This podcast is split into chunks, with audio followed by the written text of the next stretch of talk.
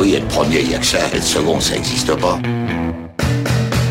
Fais pas chier ou je te ferai une guerre comme t'en as jamais vu. Go ahead. Quand les types de 130 kilos disent certaines choses, ceux de 60 kilos les écoutent. Make my day. Vous savez mon nom, j'ignore le vôtre. Qui êtes-vous?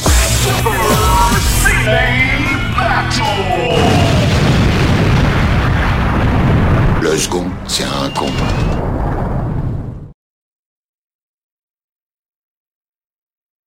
Super Ciné Battle, c'est le podcast où nous établissons le classement ultime du cinéma.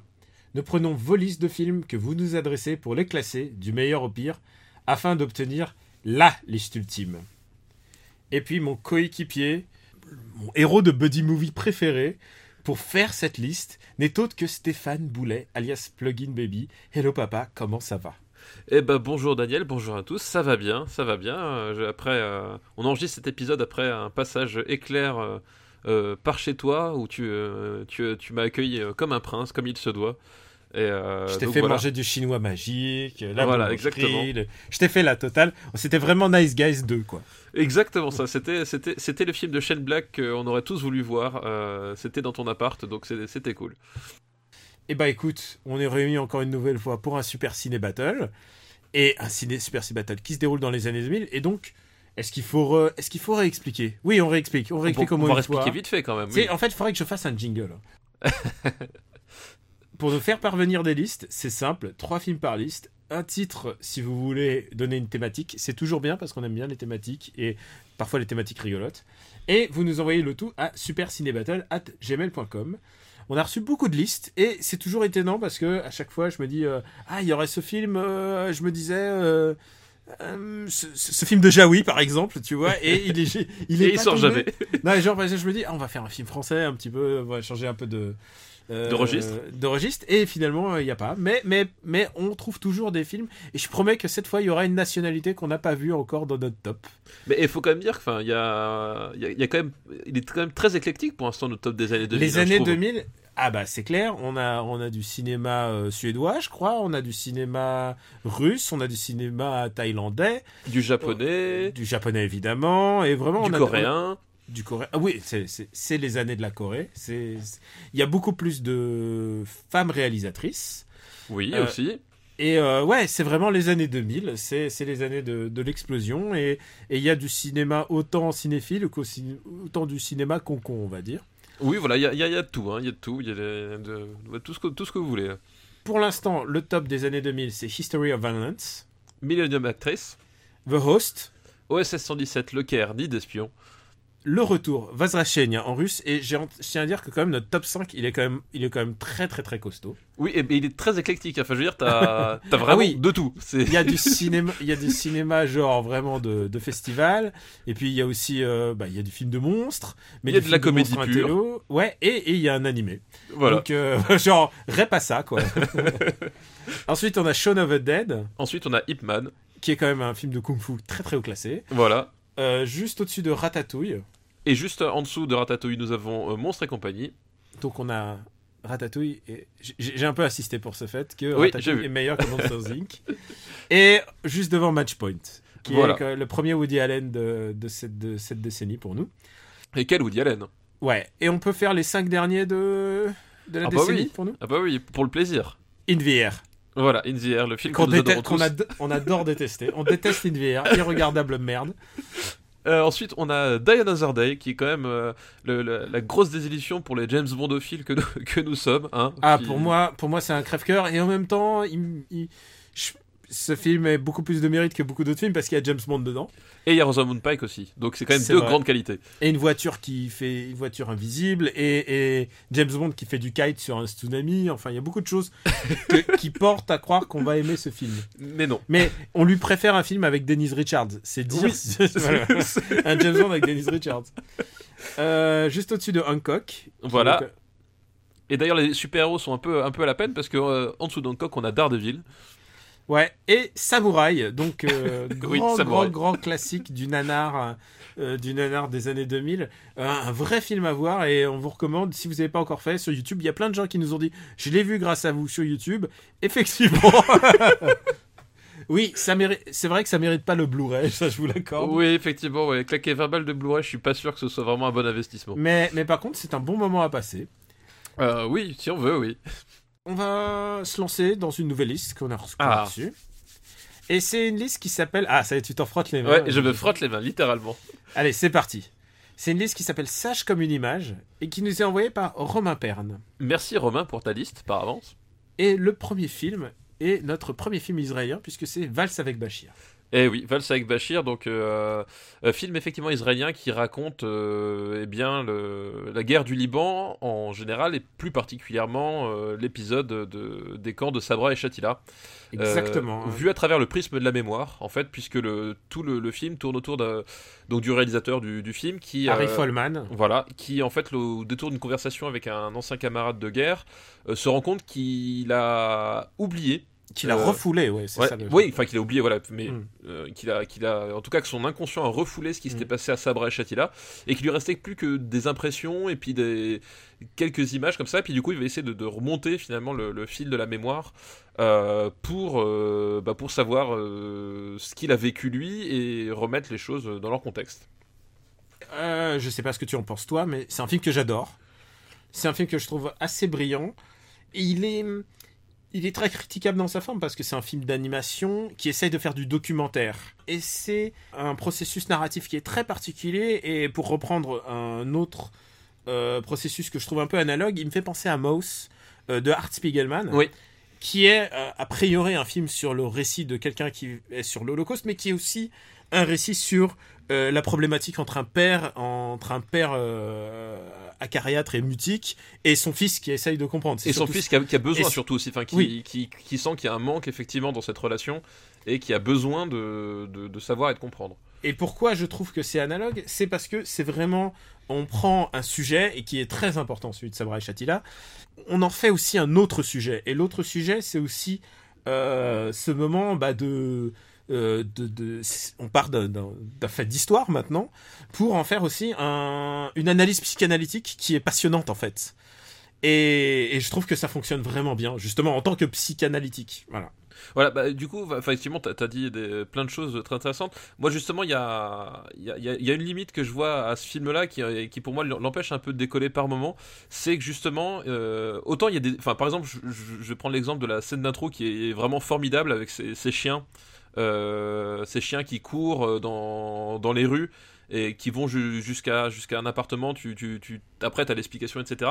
Bah, t'as, t'as vraiment un parti pris, euh, un parti pris euh, vraiment euh, purement cinématographique, purement évocateur, purement voilà. Enfin, il y, a- il y a vraiment des, des, des, des prises de, de, de position à travers le prisme du rêve justement et de la mémoire qui se reconstitue, comme cette fameuse danse complètement hallucinante du, du soldat Qui est- sous, qui est- sous- qui- sous les snipers.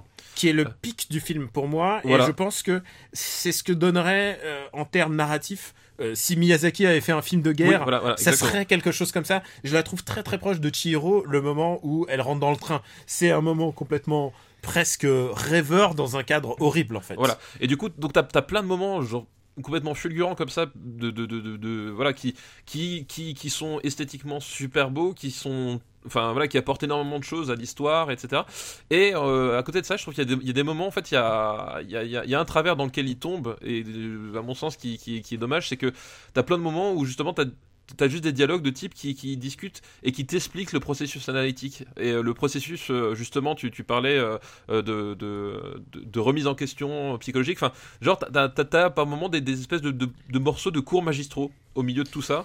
Et je trouve. Je pense, je pense que sur un sujet comme ça, et alors il y a aussi un truc, Ouais, et mais tu, je- parles, tu parles de limite de film, euh, je pense que sur un sujet comme ça, tu es un peu obligé. Ouais, ne mais je pense que ne serait-ce que, ne serait-ce que pour une raison et très importante, c'est un film qui ne montre que le point de vue euh, israélien. Oui, bien sûr, il, bah, il montre le point de vue du soldat israélien. Mais il je, ne montre jamais, il ne montre jamais, jamais l'antagoniste, et du coup, t'es obligé un petit peu de, de contextualiser. euh. Oui, mais de contextualiser, mais c'est. Moi, j'ai un problème justement avec ces, ces c'est films presque qui- de l'hypnose à un moment, au bout d'un moment. j'ai un problème avec ces films justement qui t'expliquent vraiment, Mm. parce que là c'est vraiment de l'explication littérale et, euh, et clinique, qui t'explique le processus de pensée de ces personnages en fait. Alors que justement, euh, par la mise en scène jusqu'à présent, il y a des tas de, moments où tu, tu les comprends et voilà, et je, il y a une espèce de. Justement, le, c'est un sujet important Et euh, je trouve ça dommage de se dire, de, renoncer finalement à, la force du cinéma pour faire, enfin, voilà, pour, pour faire de, de, des moments de, de, cours magistraux de, psychanalyse en fait. Euh, mmh. Parce que t'en as, enfin, t'as pas besoin d'avoir ces explications cliniques pour comprendre le cheminement du personnage et pour comprendre qu'effectivement euh, ce qu'il a vécu dans, dans, sa, dans sa tête, mmh. euh, voilà, c'est, le résultat d'un, véritable traumatisme euh, qu'on, ressent. D'ailleurs, tu as, l'exemple tout son, c'est que quand tu, en fait, quand tu, as la révélation du personnage, c'est-à-dire quand il, va, il va se rappeler finalement de ce qui se passe, le film repasse sur des images d'archives en fait. Enfin, oui, pas repasse, passe sur des images d'archives. C'est, aussi un truc qu'on voit assez souvent dans les biopics ou dans les choses comme ça, c'est que le final se fait avec, avec photos ou images d'archives. Voilà, et, et, et là en fait, euh, je pense, enfin, je trouve que ça aurait suffi d'utiliser ce processus-là sans avoir, voilà, des, des, des, des, dialogues qui vont nous expliquer, euh, qui vont nous expliquer limite, ils vont, ils vont prendre, ils vont prendre Jung et Freud et, euh, et t'expliquer le, le, les théories. Je trouvais ça un peu dommage en fait, que ça, ça, limitait, ça limitait le, le, film, enfin, ça limitait. En tout cas, c'était des moments que je trouve qui sont, qui étaient pas nécessaires. C'est pas un film parfait. Euh, voilà. C'est pas un film parfait tout du long, ça, je suis complètement d'accord. Mais je trouve que par contre, quand ça fonctionne, ça ah oui, non, mais il y, y, y, a des scènes extraordinaires, il y a des. Euh, voilà, puis, puis c'est l'occasion de, de, voir un, un conflit. Euh, dont on ne parle pas, dont on ne parlait pas énormément, dont on, enfin moi je sais que, euh, c'est, enfin moi je, je, connaissais bien parce que, enfin ma mère avait des, des camarades de, de, de promotion qui, qui étaient israéliens et qui, euh, et qui avaient servi en fait. Euh, à ce moment-là. Comme, comme euh, Harry Forma, Forma, faut pas oublier que c'est des gens, c'est ils sont, c'est des appelés du contingent là-bas. C'est des conscrits. conscrits. la conscription, c'est 3 ans, je sais plus. C'est 3 ans pour les hommes et 2 ans pour les femmes, je crois. Voilà. Et euh, donc du coup, moi je, je, connais cette histoire parce que du coup, voilà, je connaissais des, des, des, indirectement des gens qui avaient participé et du coup, mais c'était pas, c'est pas quelque chose qui, qui, entre guillemets appartient à la grande histoire. C'est-à-dire que c'est pas un, un, épisode que euh, qui, qui, qui, qui, est connu, qui est spécialement connu ou spécialement Alors, étudié ici, je parle euh, en France, tu vois. Et donc, tu as, as, un côté. Euh, as un côté. Enfin, c'est bien d'avoir un retour sur ce, ce, ce, ce moment-là, qui, qui d'ailleurs, enfin, au-delà du, massacre, tu as tout un, tout un, as tout un, une dimension géopolitique aussi euh, qui explique énormément de choses aussi sur ce qui se passe euh, aujourd'hui, euh, puisque tu as un, un, certain nombre d'acteurs de, de cet épisode-là que tu retrouves encore aujourd'hui au pouvoir en Israël ou qui étaient au pouvoir en tout cas sur les années précédentes. Donc c'était voilà, c'est vraiment une pièce très importante de notre histoire commune. Ce qu'il faut savoir, c'est que le Sabra et Châtillon, en plus, c'est un, un, massacre, ce qui a été perpétré par les, les milices phalangistes chrétiennes. attention, ouais. c'est très spécifique. Et euh, donc par euh, le fameux Bachir, justement, mm -hmm. euh, qui était leur leader. Et à un moment, on voit sa gueule sur un grand affiche, c'est pour ça qu'il se valse avec Bachir. Et, et, les armées israéliennes ont plus ou moins couvert, couvert ça. C'est-à-dire en fait, qu'ils oui, les, voilà, ils, ils les ont ils les ont euh, ils ont fermé les yeux alors qu'ils auraient pu intervenir. Et c'est ça le gros euh, le Tout gros problème. Et c'est aussi, et ça je parlais de plusieurs layers de lecture, c'est aussi un film sur, euh, sur cet événement, c'est un film sur la psychologie, mais c'est un film sur la culpabilité. Oui, et, et ça, et ça c'est aussi le propre du cinéma israélien, parce que tu peux penser ce que tu veux de leur, de leur manière de faire la guerre, de leur manière de, d'essayer de faire la paix, et, et, et, oh putain, et vous pouvez lire dans, dans ma voix que qu'il y a tout un putain de sujet sur lesquels on, peut, on pourrait s'éterniser pendant des heures. Le problème, c'est que le, le, débat est trop passionnel et que tu ne peux pas gérer les choses passionnellement. Et la manière dont, dont, ces soldats ont été mis devant ça, ils sont présentés aussi comme des victimes eux-mêmes, puisqu'ils en sont traumatisés, euh, ils sont traumatisés par ce qu'ils ont fait. Et ça, c'est le propre du, du, cinéma israélien. Et, et même les Américains, euh, qui sont prompts à faire leur American, euh, American Sniper et très très rapidement, euh, le cinéma israélien se pose quand même des questions sur le propre échec de 30 années de politique, euh, politique étrangère, en fait. Euh, enfin, j'ai mis un jugement. J'ai considéré que ça c'était un échec. Oui, je pense que c'est. Je pense que. Oui, non mais, on, non, mais je pense qu'on on peut, on peut pas contester ça. Quoi. On peut pas contester ça, puis surtout. Et, et surtout, c'est le propre du film, c'est de, con de contester toutes ces décisions, c'est de considérer ces, ces décisions géopolitiques. Et là, en, en l'occurrence, c'est même pas une- une- un truc offensif, c'est un truc plus ou moins, c'est un truc défensif qu'ils ont, où ils, sur lequel ils ont fermé les yeux et que ces mecs en souffrent et, euh, et que Harry, Harry Forman trouve le budget, les ressources, la rotoscopie et tout ça pour en faire un film. Je trouve que c'est genre, euh, c'est un peu du miracle. Hein. C'est Oui, une oui, une comprendre française d'ailleurs. En, en plus, enfin, on, dit, enfin, c'est là, là où c'est parce qu'on dit effectivement, t'as que le point de vue israélien, euh, parce que justement, ça parle de ce de ce poids en fait, parce que c'est ça, c'est qu'en fait, ces, types-là, se sont, enfin, en tout cas, les personnages du film se sont rendus euh, complices de ce qui s'est passé à Sabra Shatila, alors que ils, avaient aucune idée de ce qui se passait, Ah, ils et que- comprenaient rien. ouais. ils ne comprenaient strictement rien de ce qui se passait et au moment où ils ont compris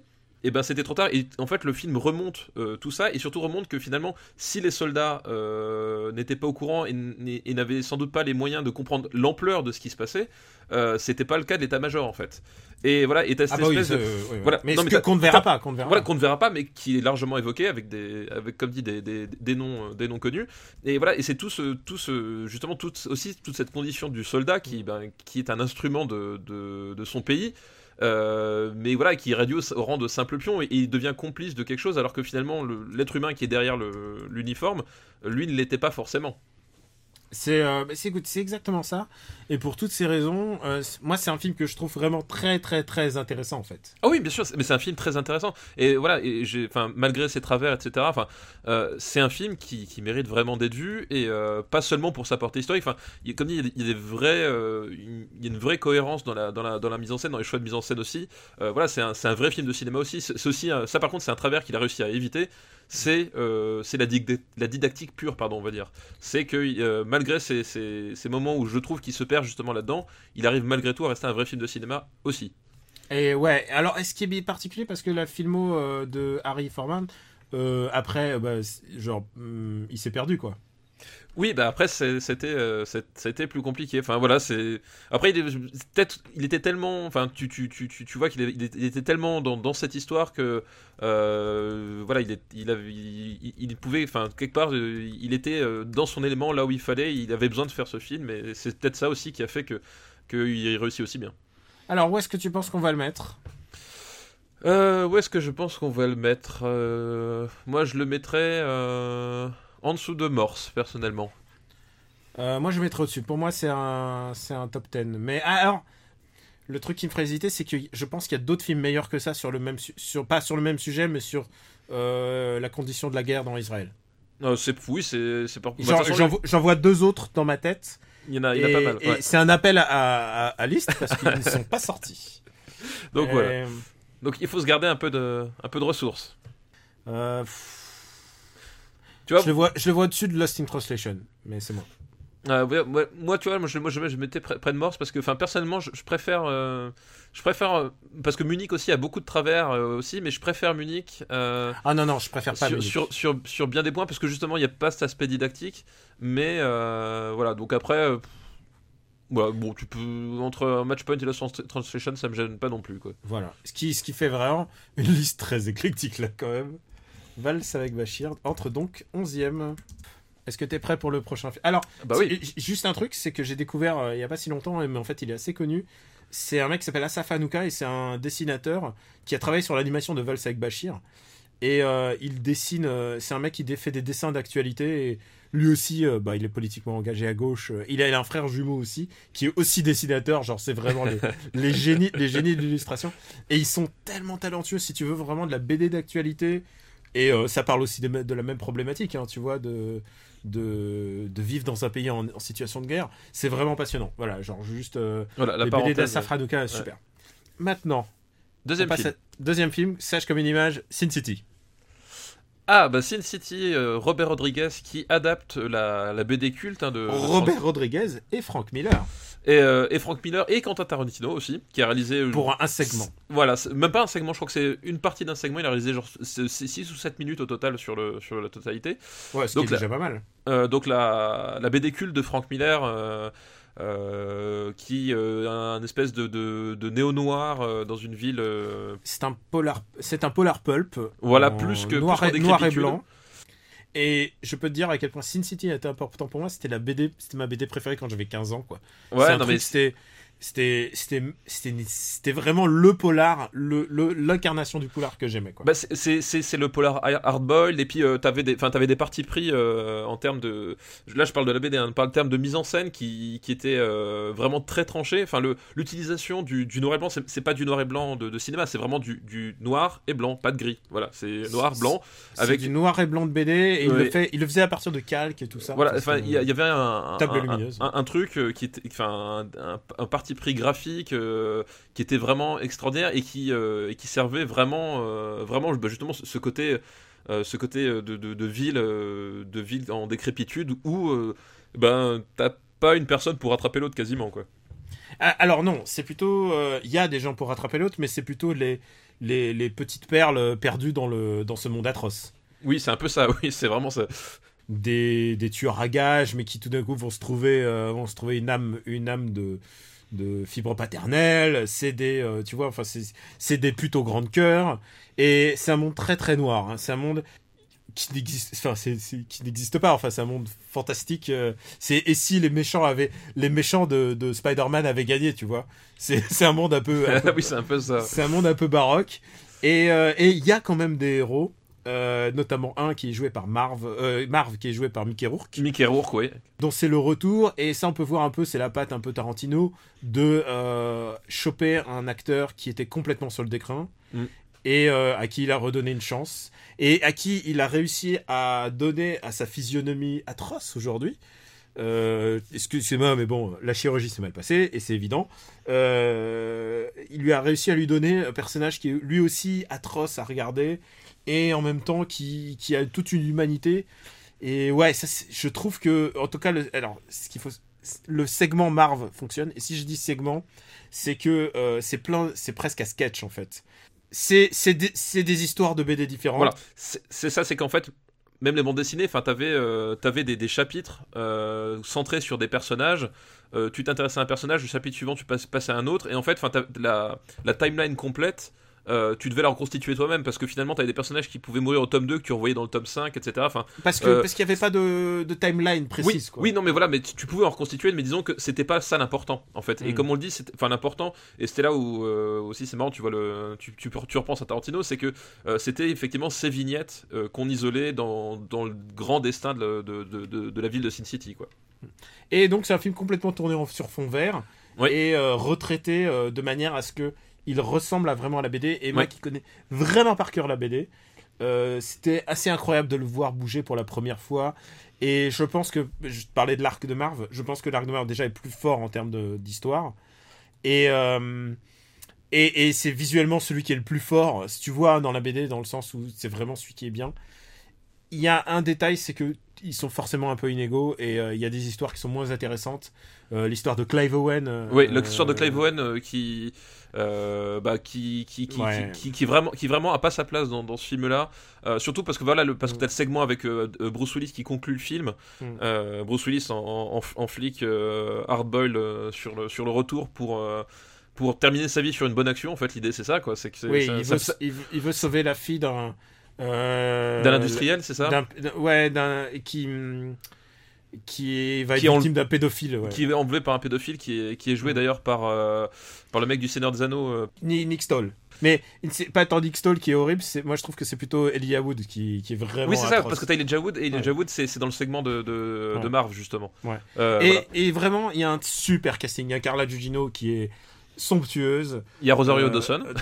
euh, Il y a Rosario Dawson qui, Eh qui- oui. qui est, oui, qui est là pour faire toute, toute adaptation de BD aujourd'hui. Tu prends Rosario Dawson. Euh, donc ouais, on a cité un peu tous les tous les personnages. Pour connaître bien la BD, il y a vraiment des choses qui passent moins bien. Et Ouais. je trouve que Vatiello Bastard, euh, qui je sais plus Mhm. comment, je sais, je sais plus comment il s'appelle en français. Ouais, je sais plus non plus, ouais. C'est l'arc de Bruce Willis, donc avec Nick Stoll. Euh, je sais qu'en BD, ça m'avait fait un choc. Parce que je disais en volume, en petit volume quand ça sortait, c'est pas un graphic novel, c'est un comic book. Euh, et, je lisais genre le volume 6 qui est le dernier et qui se termine de manière assez foudroyante. Et Frank Miller, qui est quand même un, putain de graphiste et un putain de. Il sait mettre en page quoi. Et il mettait son, son logo titre à chaque fois que le chapitre était fini. Et il y a une scène où Bruce Willis est pendu. C'est que tu vois Bruce Willis pendu et ensuite tu vois le, le titre. Et là tu dis putain c'est fini. Et genre et alors qu'il restait toute une BD encore à dérouler. Mais genre il y a au- aucune BD qui m'a fait un- des, des coups aussi forts émotionnellement que Sin City. Euh, J'ai j'ai rarement vu un truc aussi fidèle en termes de.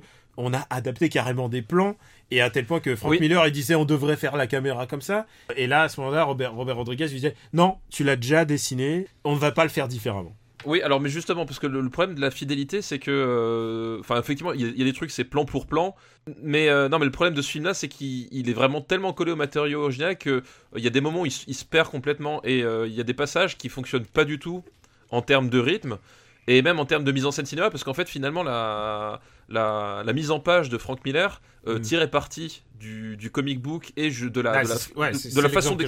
de la façon d'exploiter le comic book, alors que Robert Rodriguez, en voulant singer ça, il a oublié qu'il était plus sur comic book et qu'il avait un, un format qui était allongé, etc. Enfin, il y a plein de passages qui fonctionnent pas comme ils devraient et, euh, et qui n'ont pas l'impact que ça devrait avoir en fait. Et, euh, pour... et moi j'ai un gros problème avec ce film, c'est qu'effectivement, il y a des... le segment de marge je le trouve super bien, mais que derrière, euh, On est d'accord. derrière ça s'écroule. Et euh, voilà, autant c'est de la fulgurance visuelle, euh, le casting de, de, de malade, même si en fait il y a certains acteurs qui, qui se sont jamais croisés euh, autrement que sur l'écran, parce que Mm. quand le tournage en fond vert, les mecs ils, ils étaient jamais Ils sont- ensemble dans le, dans le studio. vus, ouais. Euh, voilà, et il y a des Ça se trouve, Benicio del Toro, il a jamais rencontré les autres. Et tout. Voilà. Et voilà, et il y a, il y a un truc qui, qui- il y a plein de moments qui fonctionnent pas comme ça devrait, qui, qui rentrent pas aussi bien, qui où, où, où ça fait ça fait ça fait kitsch alors que dans, le- dans la bande dessinée c'était c'était poignant. Enfin, je pense que ça, ça, ça, voulait, ça se voulait un peu comme ça. et, euh, et voilà, et du coup c'est un pour moi c'est vraiment une espèce de d'acte manqué. C'est pas c'est pas un mauvais film. Non, non, non, mais- non, c'est beaucoup mieux qu'un acte manqué. Non, C'est- je- je- vraiment, je trouve qu'il y a. Pour moi, il y a vraiment. Honnêtement, je trouve qu'il y a une heure de trop sur le, fi- sur le film. quoi. Est-ce que tu euh, veux que je te sur dise un ce film de deux heures, je trouve que ça fait beaucoup. Tu veux que je te dise ce qui est vraiment un acte manqué? Et là, je vais être un peu geek. C'est que Jessica Alba, qui joue euh, Nancy, Oui, elle, elle n'est pas seins nus. Elle- elle n'est pas seins nus, alors que dans la BD était. Alors, je veux dire, la fidélité poussée de ce truc et sur un détail comme ça se planter. Et Oui, tu veux mais- que. et- Mais c'est Ouais. parce que c'est un film américain, n'oublie pas. Oui, mais alors tu sais que Jessica Alba ensuite a joué. euh, c'était dans quel euh, C'était dans quel euh, film? C'était pas dans, dans le deuxième City. C'était dans Machete, dans Machete Kills et euh, ou je sais plus si c'est le premier ou le deuxième. Et elle était à poil, mais en fait non, parce qu'en fait elle a mis juste des bandes et ils lui ont ils lui ont fait en image de synthèse en fait. Synthèse. Ce qui est quand même genre américain. genre pff, genre j'ai envie de dire Jessica on s'en fout on s'en fout euh, on est là pour faire du cinéma ben voilà j'ai dit ma geekerie genre Oui. genre si tu prends pas euh, Jessica Alba pour faire stripteaseuse si elle veut pas faire strip si elle veut pas, si elle veut pas le jouer jusqu'au bout quoi on part de Sin City quoi en deux mots bon Euh, passons où est-ce qu'on va mettre Sin City? Et je peux te dire ça ne va pas aussi haut que Valse avec Bachir Ah bah non, non, mais euh, bah pour moi, ça fait partie des. Enfin, c'est un film que je trouve largement surestimé. Euh, Non, je dirais pas jusque là, mais je, euh, je l'ai- adoré à sa sortie parce que vraiment c'était la transposition de ce que j'adorais. Ouais, mais Et, moi justement, euh, c'est, c'est, c'est- moi justement, c'est, je m'en foutais. J'avais lu la BD. Je voulais pas Ouais. revoir la BD avec un rythme tout mais en fait, bancal oui. et, en des fait, passages qui fonctionnent pas. Enfin, je, je voulais Bah, voir un c'est- film de cinéma, quoi. C'est ça que sur le moyen terme, ça m'a fait un peu plus ça. C'est-à-dire, euh, si voilà. tu me disais de le revoir, je te ferais non. J'ai la BD. Non, mais c'est ça. C'est moi, je, enfin, c'est, toute la problème de, enfin, toute la problématique de l'adaptation d'une manière générale, c'est que au bout d'un moment, si, si t'oublies le, ce que t'es en train de faire là actuellement et pas ce que t'es, pas ce que ce d'où, tu viens- tu euh, voilà, c'est, ça, ça fonctionne il y a pas, quoi. aussi un truc avec Frank Miller, c'est qu'il a basculé un peu dans le fascisme de gauche de- depuis un certain temps. Je pense que ça m'a enlevé un peu le, le goût pour ces trucs tardifs. On en reparlera quand on fera Oui. 300. Ouais, ouais, c'est, on en reparlera. ouais. Euh, où est-ce que, euh, je le mets pas au-dessus de printemps, automne, automne, hiver, c'est sûr. Moi, je le mets, euh, moi, je le mets en dessous, euh, je le mets en dessous de Gangs of New York, personnellement. D'accord, ok. Alors, et, et là, et je te parle en 2017. Si tu m'avais dit que je le mettrais si bas, Sin City, je t'aurais jamais, je t'aurais jamais cru. Mais le temps fait que, voilà, on l'a réévalué, on l'a réévalué. Ouais, le temps, puis après, ce que Frank Miller a commis après, genre, tu fais. Euh, dernier film. T'es prêt? Oui. Innocence Ghost in the Shell 2. Ah, bah. Et c'est cool parce qu'on n'a pas parlé de Ghost in the Shell On n'a pas parlé de et, Ghost in the Shell du tout. et tu sais que c'est un péché mignon pour moi. J'adore, j'adore Ghost in the Shell. Voilà. Ah bah oui, et, alors, tu sais quoi? Bon courage pour résumer le pitch. oui. et, euh, et honnêtement, je me rappelle même plus de, de, de- de comment ça démarre en fait. Parce que c'est un, un truc, c'est tellement barré. Parce qu'autant le, pro- le premier Ghost in the Shell avait le, le mérite d'avoir un, un cadre. Euh, facilement identifiable et euh, un point de départ euh, Ghost in Bon. the Shell 2 c'est je me rappelle plus de, de quelle est, le, quelle est le- le- la motivation du, du, du- scénario au début en fait Alors, écoute, le, le truc, c'est que c'est toujours la, la section 9. Euh, Bateau est tout seul maintenant, puisque parce que Kusanagi a disparu, a disparu dans bah, supposément à la fin du 1, mais c'est ça se déroule après la le, les- le premier, mais c'est un épisode à part.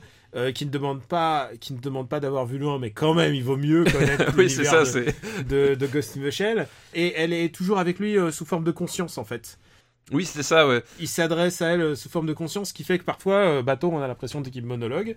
Et, euh, et il se. Et il y avait, une Ils a- histo- il y avait une histoire de, de, de, de, de prostituée euh, robotique, hein, non? Je sais pas, une oui, il y ça. avait un complot cybernétique avec des robots qui servent euh, à assouvir les plaisirs sexuels, enfin des trucs comme ça. Et qui. Et qui tue et qui tue le- les gens euh, et qui tue les gens et qui, qui les qui les achetaient en fait. Oui, c'est enfin, oui, c'est ça, oui, elle tuait leurs clients en fait, oui, je me, je me rappelle maintenant. Et, et, et le truc, c'est que euh, bah, l'équipe de, de- bah, la section 9 va, se- va, va mener l'enquête et mener l'enquête jusqu'au euh, mystérieux Puppet Master. euh, qui va voilà voilà c'est tout c'est c'est une enquête c'est a priori une enquête policière cybernétique mais en fait mais en fait c'est beaucoup plus puisque euh, on l'a pas nommé mais Ma- Ma- Mamoru Oshii donc euh, un grand grand réalisateur a décidé que euh, allez c'est bon on va y aller full philosophie Voilà. Et, euh, et bah, ça cite autant Voltaire que il Adam enfin tu vois ça, ça cite ça cite à tout va et c'est vraiment Mamoru Oshii qui utilise le matériel de de Masamune Shiro pour faire pour faire le film qu'il voulait de SF euh, métaphysique. mais voilà. Et pour moi, c'est vraiment un problème de ce film-là, c'est que. Ah, euh, J'adore ce film, j'adore ce Ah, film. moi, pas, parce que justement, il, il- il fait l'erreur de. euh, il fait, il fait l'erreur qu'a- qu'aurait fait une éventuelle suite de Matrix si jamais ce genre de choses existait, qui est que pour faire de la philosophie, il faut, il faut de la citation, il faut de la citation littérale, et, et il faut. Enfin. Autant le, justement c'était ça justement le, le- le- le grand truc de premier Ghost in the Shell c'est que on, on- on soulevait des questions à travers un, un prisme euh, à travers un prisme qui, qui, Non, au mais- début n'avait pas l'air Ouais. de, de- de parler de, de ça alors que là c'est l'inverse c'est que euh, on, on- voilà t'as t'as le côté euh, t'as le côté poseur t'as le côté euh, on t'enfile les euh, on t'enfile les citations t'enfile les trucs et ouais, euh, non, c'est beaucoup, beaucoup plus proche que c'est pas, c'est pas de la citation pure. C'est Ouais, beaucoup plus proche de, de ce que propose Godard. hein. oui bah c'est-à-dire- c'est oui c'est-à-dire- il ça- propose problème le, le- le- du matériel de réflexion. Le, le problème du, du Godard tardif, c'est ça, c'est que euh, c'est qu'au bout d'un moment, c'est je, enfin, tu, Oui, tu- je te tu- parle du Godard tardif. hein. Oui, oui, bien sûr, pas- on, on est d'accord, pas le, pas, le, pas le Godard qui, qui avait Pas vraiment des, des, des- des choses à apporter au cinéma et qui a apporté des choses au cinéma. vraiment, le Godard tel qu'il est devenu sa propre caricature après, c'était vraiment ça. C'était, euh, on, va, on va voir des, des mecs qui se font chier sur un, sur un plan fixe à réciter des, des citations philosophiques. Euh, ouais, mais alors tu, tu me fais pas deux heures dessus, quoi. Moi, je trouve ça vraiment pertinent. Je trouve ça très intéressant de faire ça à partir de Ghost Machine et de pas avoir fait une espèce de suite directe. Ah oui, non, mais faire une suite dire. Euh, Mais, mais, c'est mais c'est le problème, enfin, t'as Ouais. le vraiment, t'as le. et je trouve moi, ça beaucoup mieux que Avalon. Euh, alors. Oui, enfin, je les mets sur un Ah, plan un peu, un peu équivalent. Pour moi, ils, ils ont, un- ils ont, ils ont pas la même qualité, pas les mêmes défauts. Ava- en fait. Avalon, Avalon a très mal vieilli malheureusement. Ils ont pas les mêmes déjà, qualités, Déjà, il était vieux avant de sortir. pas les mêmes qualités, pas les mêmes défauts, mais euh, mais là vraiment il y a un truc, c'est que c'est un, enfin c'est un film que je trouve que je trouve gonflant parce que euh, il te dit sans arrêt, attends, je, je vais te faire réfléchir, je vais te faire apprendre un truc, et il te le dit, il passe son temps à te le dire, et euh, Je trouve que le pinacle, le pinacle fon- fonctionne très bien. Le climax fonctionne super. Voilà, et euh, oui, mais le problème c'est que avant tu t'es tu t'es enfilé euh, une heure de, de, de, de trucs ressassés. Enfin vraiment il y a il y a un truc, c'est la formule, on, fait trop quoi. Pour moi, la Celui-là, celui-là, c'est vrai que il est, il est difficilement digeste. Et, Ouais, euh, c'est- ça son problème, c'est que si t'es pas à fond, fond, fond. Et alors, il faut que je dise un truc, c'est qu'au même moment, euh, bon, je l'ai déjà dit, je crois dans After Eight ou je sais pas ici, mais euh, j'ai traduit euh, Ghost in the Shell en fait. Euh, et je parle pas de vendu, mon- vendu, vendu. Non mais je parle pas de mon travail, je traduis la série Ghost Non, in the mais- Shell Standalone Complex. Mhm. Et Standalone Complex, par exemple, si j'avais à choisir sur le fond, je préfère Standalone Complex. Pas, Ah bah parce, oui. que, pas parce que j'ai- je l'ai co-traduit, mais parce que Euh, C'était très dur. On était, on était deux, on se réveillait. Non, mais c'est- vrai- vraiment très très. C'est très très. C'est un, un des pires trucs que. C'est un des trucs les plus compliqués. Mais, Mais. Stand-Alone Complex, mais justement, c'est- Complex, il, il est, il est un peu de citation, mais il- voilà, Stand-Alone Complex et, et, et, et justement, se dilue sur, sur une série voilà, entière. exactement, il, il, et, il, il prend reste, son temps. Il, il reste aussi euh, accroché au fait que, que finalement son personnage et, et- et- et son histoire sont importants dans le fonctionnement philosophique de ce qu'il Ouais. veut apporter. Et il Alors a une là- thématique là, globale qui est, qui est là, c'est très importante, qui est par exemple dans le premier, c'est Jay-Z Salinger qui est, qui est primordial. Ensuite, il y a Simone Veil, la philosophe, je précise pas, la, la femme politique. Euh, ouais, il y a toujours une thématique importante. Et là, il va un peu dans fucking tous les sens. Voilà, et justement, et tu prends par exemple, bah, justement, on en a parlé la dernière fois, mais euh, dans la même période, un Satoshi Kon qui euh, euh, passe, euh, qui, qui, qui fait du Ah, pur. Sa- Satoshi Kon, c'est une leçon de cinéma. Oui, à côté, mais ouais. justement, et Satoshi Kon qui fait du pur cinéma et qui euh, te parle autant de la condition des gens, du rapport aux autres, de, du, de notre société, de la façon dont on s'inscrit dedans. Enfin, t'as as des thématiques, t'as des thématiques et des réflexions et des pistes de réflexion qui sont apportées, sans que jamais à un moment donné il, il s'arrête pendant pendant pendant cinq minutes pour pour te lire le, le- la critique de la raison pure page par page. Enfin, tu vois, vraiment. Et, et, et ça, et ça c'est justement c'est là où pour moi Ghost in the Shell 2 se perd, c'est que euh, au même moment il y avait un autre type au Japon avec aussi un des- avec aussi du, du- de, de, de, de l'image animée qui te prouvait que tu pouvais faire les choses en, en restant dans, dans quelque chose de vraiment beaucoup plus cinématographique quoi. Oui, on n'était pas obligé de citer Platon. euh, Voilà, la- Et surtout, il y a un truc, forcé quoi. il y a un truc qui m'a toujours semblé très très bizarre, mais bon, c'est par rapport à ma vision des personnages. Je trouve que Bateau est un personnage beaucoup trop rustre pour citer, pour citer, pour citer du Voltaire, genre en plein milieu de son enquête.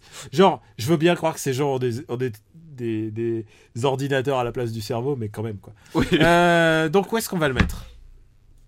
Euh, pour moi c'est euh, pour moi c'est un film de, de milieu de classement quoi. Ouais, ça- mais on peut pas nier ni la qualité l'esthétique, ça c'est sûr. Ah bah oui, mais puis même en, ter- en termes Et- d'animation, enfin tu prends de techniques d'animation pure, euh, visuellement il y a des y a des, des trucs hyper intéressants euh, hyper intéressants quoi. Et Kenji Kawai en plus. euh, Bah Kenji ouais, Kawai, enfin Kenji compositeur, Kawai qui- euh, voilà quoi. qui nous fait sa petite BO 35 minutes au revoir. J'adore acheter les CD de Kenji Kawai, t'en as pour 40 minutes à tout casser quoi. C'est ça. Tranquillement un trajet de métro, voilà. Tu vois, je vois quelque chose comme printemps, été, automne, hiver, je, je pense que ça serait pas malhonnête de le mettre dans ces, dans ces airs-là. Euh, alors moi je préférais le mettre en dessous de Hurt Locker. Non, je préfère quand même à Hurt Locker, mais c'est moi. Alors oui, je, pré- mais je préfère Hurt Locker, enfin je préfère Hurt Locker à Ghost in the Shell 2. Ah non, je préfère euh, Ghost je préfère Alors, c'est pas Ghost in the Shell 2. Oui, enfin c'est non mais c'est il a été renommé 15 fois. il a été il a été renommé mais bon enfin nous- Japon, c'est c'est Kokaku Kidota Innocence. Non, enfin en fait, en tout cas chez nous c'est Innocence Ghost in the Shell 2 le titre. euh, Ouais, voilà, c'est- ouais. enfin c'est. Euh, Oui, c'est pas la suite de Ghost in the Shell. Enfin bref, euh, bref, Alors. on, on s'est compris. Euh, bah écoute, on peut le mettre juste au-dessus alors de Hurt Locker. Ouais, je, pe- je- ça m'intéresserait beaucoup plus de le revoir en fait que. Bah moi j'ai pas de problème de sommeil donc euh, pas pas trop envie de le revoir mais euh, voilà je peux je peux comprendre. Il faut être accroché. Ça, je, je reconnais. C'est un film euh, très exigeant et, et qui, mérite, qui mérite le temps que tu vas passer dessus, je pense. Ouais, suis Eh pas ben, on- totalement d'accord. On remercie Romain Perne pour, Bah oui. sa, pour sa liste. Très intéressante. On a promis qu'on irait vite, hein, ce coup-ci. n'est-ce Bah oui, pas, hein, oui oui. ouais. une liste, une demi-heure. Allez. Putain. Non mais tu peux pas nous sortir genre un vieux nanar pourri, on dit deux trucs dessus, on dit c'est de la merde, on passe à autre chose. Forcément tu prends des films intéressants avec des choses à dire dessus, mais j'y suis pour rien. Tu me dis on parle de cinéma, je parle de cinéma, c'est tout. Écoute, c'est c'est un peu euh, c'est un peu l'actualité et en plus moi j'ai pas grand chose à dire dessus. Non, je déconne. c'est une liste qui nous est envoyée par Corentin Lecor Merci Corentin pour ta liste. et c'est une liste qui s'appelle Les singes font la grimace, Ah. mais ils mettent aussi les coups dans la gueule. Oula. Et le premier film c'est King Kong de Peter Jackson. King Kong de Peter Jackson, donc bah, le remake du 2005. fameux, ouais, le, fameux remake avec euh, Jack Black. Enfin, le remake du remake du remake. Ouais, le remake du remake, enfin bon, bref. euh, Non, parce que l'idée de Peter Jackson là-dessus, c'était revenir au King Kong de 1933, justement. Enfin, c'est c'est l'idée que lui, il avait, c'était oublier les versions de- des années 70. Mm. Euh, c'était revenir au King Kong de 33 avec, donc avec Naomi Watts, avec Jack Black, avec Adrian Brody. Euh, voilà, qui partent bah, sur, euh, sur Skull Island et puis euh, qui trouvent King Kong et ses potes tyrannosaures et ses potes anus géants aussi, parce qu'ils affrontent des anus géants à un moment donné. Ouais. Il y a des ouais. des trucs- Et la fin à New York, voilà. Et voilà, oui, c'est très important dans Kong, c'est la fin à New York. ouais. La fin à New York. Et euh, voilà, enfin moi je paillais par quatre chemins. C'est un film euh, que je trouve beaucoup, beaucoup, beaucoup trop long pour ce qu'il a proposé. Ouais, voilà, avec, je- je- avec une esthétique de, de pub pour shampoing euh, qui est assez dérangeante. Voilà, et je pense, et je l'ai pas revu depuis, mais je pense que en 10 ans à peine, le film a vieilli d'une force monumentale à mon avis. Moi, je veux juste dire que Andy Serkis joue un cuistot qui s'appelle Lumpy. C'est tout. ce ouais, Lumpy, pour, pour les nouveaux arrivants, Lumpy est un personnage de Star Wars Holiday Special, mais c'est un peu notre mascotte. Bah, c'est le fils de Chewbacca, c'est pas rien quand même. Oui, c'est le fils de Chewbacca. Et, et Andy Serkis, quelque part, partage maintenant. C'est c'est triste, c'est triste de ça. Je n'ai aucun affect pour ce film, Ouais, dans la pareil. mesure où c'était un moment technique euh, où ils se sont dit, ouais, on va pousser la motion capture. Il y a vraiment une, vraiment une prouesse de motion, euh, motion capture à l'époque, et qui aujourd'hui euh, me laisse complètement indifférent. Et euh, ce film, je le trouve vraiment rébarbatif. Je m'endors au milieu. Ouais, ouais, puis. Euh, et il fait pas genre, il fait pas genre presque deux heures et demie. Mais si, si, justement, il fait, il fait Ah. 2h30, c'est- c'est c'est- Ouais, c'est 2h30. assez atroce. Moi, un truc qui m'a- fait rire à l'époque, c'était euh, les, les, les marins du bateau avec lequel ils, ils- ils arrivent, les marins qui spawnent. Tu sais, on se croirait dans Call of Duty, c'est-à-dire que, tu vois, ils ont un tout petit bateau, il doit y avoir peut-être 20 personnes dedans, et quand, quand ils affrontent King Kong, il en tue 60. Tu sais pas d'où ils sortent, les mecs, mais ils spawnent comme ça dans le décor partout, et juste pour se faire massacrer. Il y a des trucs complètement absurdes comme ça. Et, euh, et puis surtout, enfin, euh, comme dit, l'idée c'était de, de rendre hommage au, au film original. Puisqu'il se déroule dans les années 30. en Il plus. se déroule dans les années 30 et puis euh, en fait il- en fait l'idée c'est que faut savoir que dans le film original ils ont sacrifié beaucoup de choses qui devaient se passer sur Skull Island pour des questions de d'effets spéciaux de faisabilité etc et que Peter Jackson a, a voulu finalement repartir sur l'idée de base euh, qu'avaient les, réalisateurs de l'original en tête.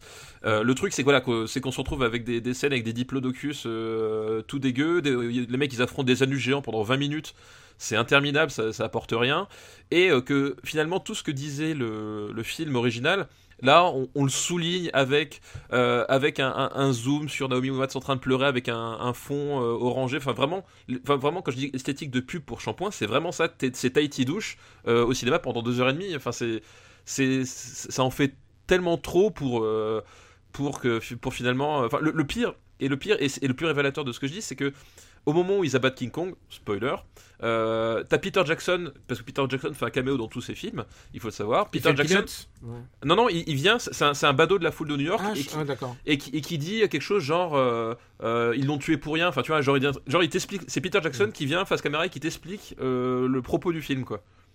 Et voilà, et ça, ça su- ça suffit à résumer pour quel est le problème de ce film là quoi. Normalement, ça aurait dû être joué par la euh, Faye, j'ai oublié son nom, euh, j'ai un trou de mémoire. Euh, la, la nain qui jouait dans le, le King Kong original et elle est morte, euh, Oui, elle est morte juste, ouais, juste ouais, avant le voilà. tournage du film. Donc voilà, Encore une fois, c'était un film qui se voulait dans la référence. Quoi. Voilà. Donc c'est un film. Enfin voilà, moi je, enfin, je, je- il, en, il en reste, il m'en reste rien et je pense qu'il en Non. restera rien dans. Il, dans il 10 ans, me quoi. reste, il me reste moins qu'Avatar.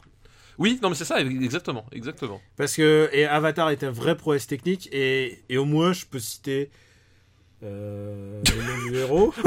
Sam Worthington? non, c'était Jack. Ah oui, Jack Sully. c'est- c'est- Jack Sully, putain, putain, putain, Jack Sully. Et on va avoir du mal à chaque fois. tu sais quoi? Tu sais, on pourrait faire un quiz, genre, est-ce que c'était dans Avatar ou dans n'importe quel autre film? Je le vois très très bas en fait. Ouais, moi aussi, moi, je- Parce qu'on a quand même. euh, on a quand même. Genre. euh, pff, je préfère 2012 quoi. Moi, je, je, je préfère Harry Potter à la Chambre des Secrets en fait. Ah ouais, ça le met encore plus bas. Ah oui, ouais, ouais. ouais, ouais. Euh, ouais, je le vois au-dessus de. je le vois au-dessus de Moulin Rouge quand même. Oui, au-dessus de Moulin Rouge. Parfait. Oh, comment on est d'accord. Est-ce que tu as vu Kong? Euh, Kong, le de quoi le. le, le dernier film qui est sorti, là, le Kong Skull Island. Que non, j'ai pas vu encore. Bien écoute, j'en ai parlé dans un ciné. euh, je, peux, je pourrais mettre le lien. euh, Voilà. Le lien à la fin. C'est cool parce que ça me permet d'éviter de redire Logan et tout et de redire les mêmes trucs. Mais il y a quand même Kong qui prend un, un- un arbre. Je veux juste te le dire pour, pour entendre ton rictus. il prend un arbre et il fait comme si c'était un, comme si les branches étaient le fourreau d'un sabre. Il se bat avec un katana, tu vois. C'est ridicule. Et après, il prend l'encre d'une, pas une encre, mais une hélice d'un d'un bateau qui traînait là. Et il s'en sert comme un kusarigama. D'accord. C'est, c'est à ce c'est, c'est cheesy. C'est vraiment cheesy. Ah bah, déjà, déjà, le tra- les trailers étaient, étaient assez, assez gratinés. hein. Putain, les- Ça Ça ne annonçait vaut- du lourd. Alors, pour que je dise ça, mais ça vaut pas vraiment le visionnage en salle, mais par contre, avec des potes, je sais pas. euh, Et potes, bière, euh, voilà. Pourquoi ouais, ça, avec Samuel Jackson qui joue Samuel Jackson. pas Bah, je, te, je te dirais ça au moment de la sortie, euh, de la sortie Blu-ray. euh, D'accord. Euh, deuxième film de la liste de Corentin, c'est Le Royaume interdit, The Forbidden Kingdom, de, Robert Min- de Rob Minkoff. Euh, le Royaume interdit. Et je crois pas te- que je l'ai vu. Oh, si tu l'as vu. C'est avec Jet Li et Jackie Chan. Oui, d'accord. C'est bon, tu l'as Attends, je, juste, je, je me le cherche pour, pour me remettre en, en, en tête. Ah putain, oui, exact, mais je l'ai vu, oui, oui. Ah oui, alors putain, par contre, m'en reste. C'est fou, c'est un film avec Jet Li et Jackie Chan et il m'en reste plus rien. Ben oui, et c'est ça qui, c'est- c'est c'est ça assez qui était génial, c'est qu'à l'époque on se disait waouh putain c'est mortel. Oui, parce Jet parce qu'en Li et Jackie Chan ensemble. en plus, je, me- je me rappelle, enfin, c'était l'époque où Yuen Woping il, il faisait les chorégraphies de tous les films, euh, tous les films américains où Mm. des gens essayaient de me mettre des coups de pied, donc c'était vraiment l'espèce de fantasme. euh, Oh putain, mais oui, ce truc, ah là là. Avec Jackie Chan, il avait son espèce de, de serpillière sur la tête, là, c'est ça? Est-ce que c'est celui-là où, su- où l'un urine sur l'autre? Je, me sais, plus. je crois que c'est ça. Ah, mais Ah. quelle catastrophe Ah, Quelle catastrophe C'était horrible, c'est irregardable. mais- en plus, alors, honnêtement, je, je l'avais vraiment, vraiment euh, sorti de ma tête. Moi je l'avais, moi je l'attendais à l'époque. J'étais Ah genre oui, non, mais- ouais ouais Moi mortel mortel. Sur- Surtout qu'en plus, c'était les années où. où- après, c'était les années post-Matrix où, genre, le moins de films asiatiques, ils te le balançaient. Genre, t'arrivais à voir des films asiatiques. À l'époque, tu sais, on achetait des VCD. Moi, j'ai acheté mes VCD depuis un correspondant à Hong Kong pour, pour voir les films Oh, euh, HK. Et- et- nos, et- amis, nos amis coups de vieux, Voilà. VCD. le- Ouais, j'enregistrais mes, mes émissions sur mini disque. Voilà, le, le VCD, c'est c'est le pire format qui ait jamais existé, hein, il faut bien le dire. Et, euh, et donc, enfin, voilà, et, là, d'un seul coup, on te les offrait au cinéma, genre euh, parfois euh, dans l'année ou de la sortie euh, HK, enfin, c'était euh, inespéré, quoi. Et genre, ouais, t'arrives, t'as t'as ce truc-là qui, qui arrive, c'est. C'est. Ah, c'est nul à chier, putain. je maintenant, je me rappelle, c'est c'est horrible. Je préférais pas. Tu vois, à cause de toi, je me rappelle et je préfère pas m'en rappeler. Putain, Daniel. Euh, Ah, t'abuses. c'est- C'est très décevant. En plus, c'est l'adaptation de, bah, de euh, Sayuki, donc euh, comment on dit en japonais, je ne sais plus comment on dit, je ne sais pas comment on dit en chinois, mais Journey to the West euh, en, en Occident, donc Son Goku quoi, l'histoire de. Ouais, l'histoire c'est de ça, Son Goku, ouais. littéralement. Ah, c'est nul. Ouais, c'est nul. Enfin, C'est vraiment, c'est vraiment pas très bien, surtout que ça a été fait 15, 15 000 fois, ça a été fait au moins 14 000 fois mieux. Euh, pff, non, pour- pourtant, il y y, y a quand même eu des films nuls hein, de- sur, le. non, mais c'est ça, mais c'est. Enfin. Il y a, pas un moment mémorable. C'est Jet Li, Euh, ouais, je crois que Jet Li, il, pisse, il urine sur Jackie Chan, je crois. Voilà, c'est à ce moment-là que j'ai fait. Non, je crois que je crois que j'ai pas envie de voir ça. Voilà, c'est enfin c'est puis puis cette espèce de côté euh, épique sauf que ben euh, jamais ils arrivent à, à, à avoir un tant soit peu de, de mise en scène ou de ou de, de quoi que ce soit de quelques moments que ce soit qui qui qui, qui a un minimum de de, de qui t'accroche l'œil enfin vraiment c'est c'est c'est raté sur toute la ligne quoi. Et après, et après ce moment-là, la carrière de de Jet Li a fait. Oups. Fait Où est-ce qu'on va le mettre? Et je pense que ça va au-dessous de au-dessous de King Kong. ah bien encore. sûr ça veut tout King Kong. Euh, C'est au-dessus de InVR, voilà. voilà, bah écoute parfait. Euh, je mets je mets ça au-dessous de Monster. Voilà, parfait. Écoute, la et bonne ça me place. désole parce que c'est quand même un film avec Jackie Chan et Jet Li, quoi. Ouais oui, mais non, mais là non. Et dernier film de la liste de Corentin, c'est La planète des singes de Tim Burton. Je l'attendais. je Et tu sais, l'attendais. tu sais quoi Je crois que peu de gens nous ont envoyé la planète des singes parce qu'on on a réglé le compte un peu de la planète des singes euh, avec le. Je crois que c'est un des plus mauvais films de- des années 70. Oui, mais alors c'est pas le, planète des sages original, hein, c'était le cinquième épisode. voilà, le cinquième épisode, ouais, tout à fait. Et là, ils se sont dit si on redonnait sa chance à cette œuvre culte. Et donc ils ont dit, décidé de prendre Mark Wahlberg. euh, pour incarner le héros et Mark Wahlberg à l'époque où euh, parce qu'en fait Mark Wahlberg c'est un acteur que j'aime énormément quand il fait de la comédie Euh, Euh, moi, je l'aime bien dans certains trucs aussi, mais je euh, trouve qu'il je je trouve trouve qu'il qu'il a, est super bon chez James Gray. il a oui bah oui bah, en même temps c'est James Gray aussi quoi C'est James Gray.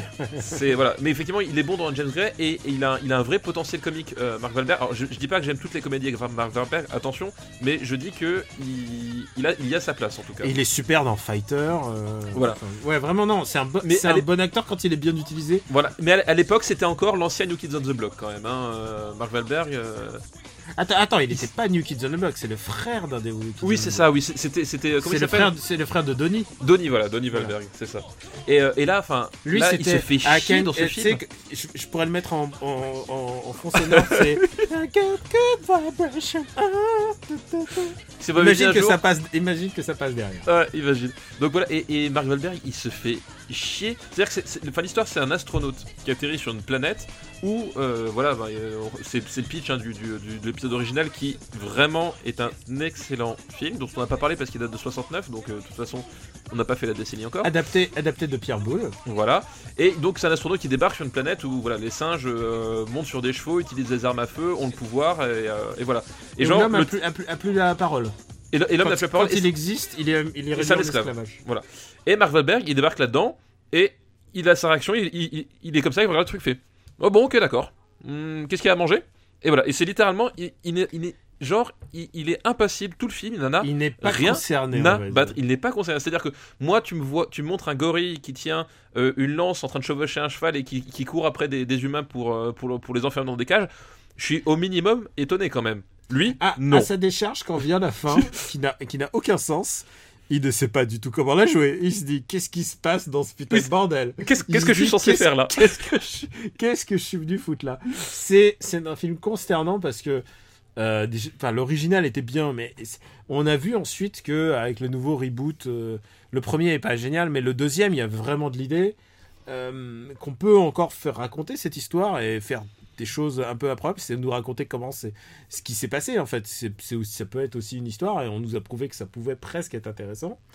Et, et là, c'est juste un remake horrible. C'est juste se dire, on va mettre Mark Wahlberg à la place de Charlton Heston. et, et surtout, mais surtout, enfin, le, le, le- ce remake vide de toute sa substance, vraiment toute sa substance. Je, il y reste pas une goutte de l'original. C'est-à-dire que l'original, enfin, la transposition euh, de cette planète où les singes dominent les hommes, euh, ça avait une valeur métaphorique euh, sur euh, sur les dangers de l'époque. Je, je vais pas trop spoiler, mais sur les dangers de l'époque, sur l'écologie, sur, enfin, voilà, il y avait une vraie portée métaphorique, il y avait un vrai sens métaphorique euh, qui d'ailleurs fait que euh, à l'époque, t'avais pas forcément besoin de savoir ce qui se passait mais ça les a quand même pas empêchés de faire des suites pour nous expliquer ce qui se passait et du coup c'était complètement incohérent. Enfin bref.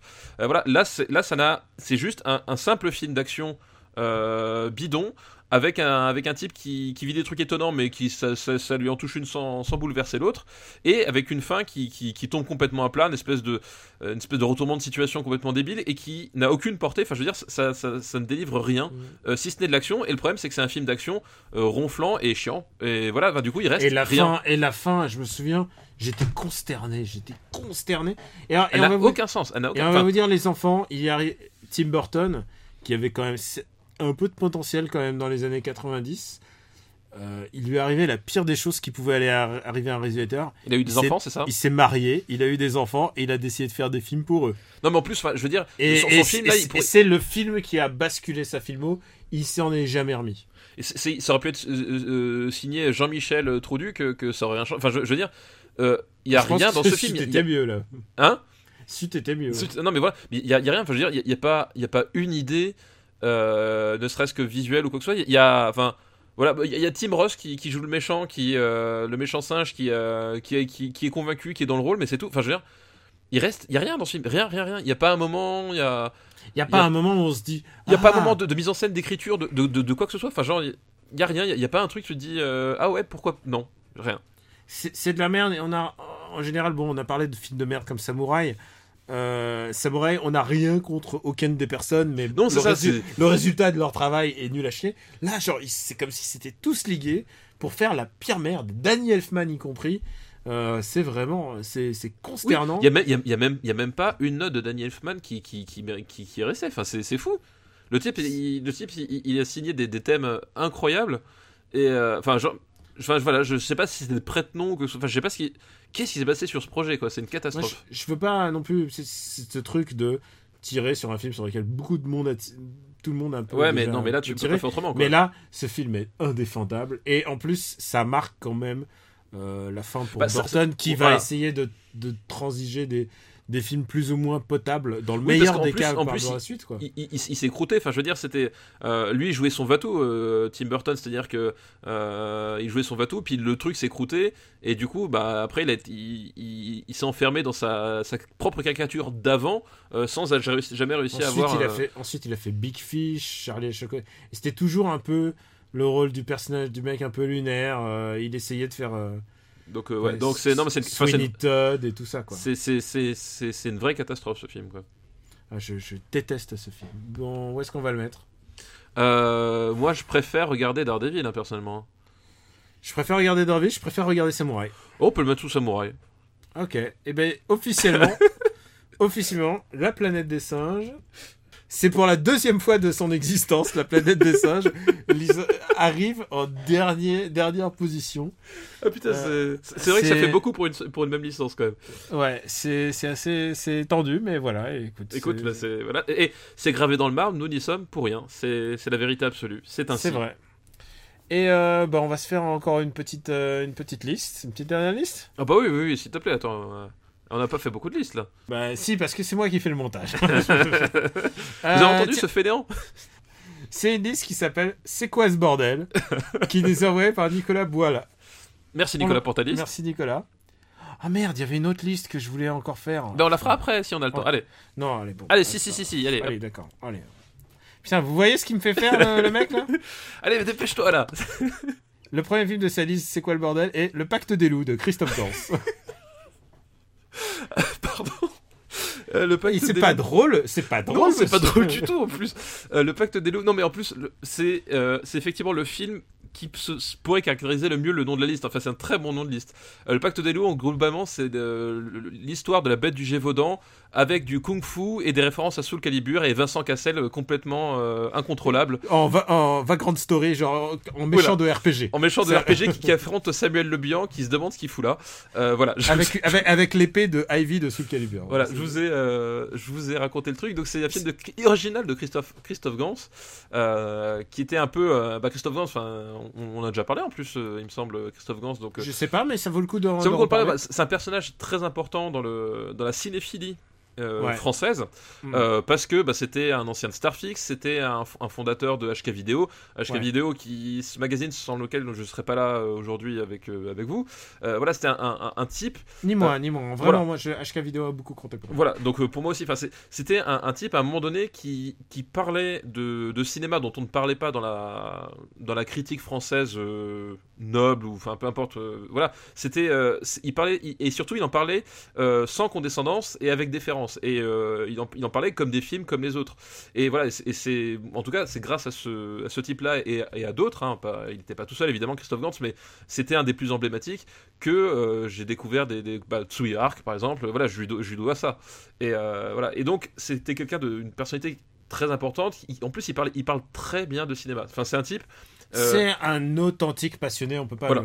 voilà, c'est un, type. euh, il- quand il te parle de cinéma, Il, aime est- le même cinéma que nous. il aime le même cinéma que nous et il est passionnant à écouter. Enfin, je veux dire, tu, tu pourrais, euh, tu pourrais faire des, heures entières à écouter Christophe Gans parler de cinéma. Il est, il est formidable, quoi. Donc, du coup, enfin, voilà, il, voir ce type-là euh, passer à la réalisation, c'est pas son premier film en tant que réalisateur. Ça, c'était, euh, on est passé par la case Craig Freeman avant, etc. Et Craig Freeman. ouais. Voilà, euh, c'est pas son premier film, mais en tout cas, voir ce type-là aux commandes d'un film, en plus un film à gros budget, parce que, enfin, on- alors, ça va vous paraître bizarre aujourd'hui, à vous, les gens de 2017, mais à l'époque de la sortie du film, Samuel Le Bihan, c'était une grosse star.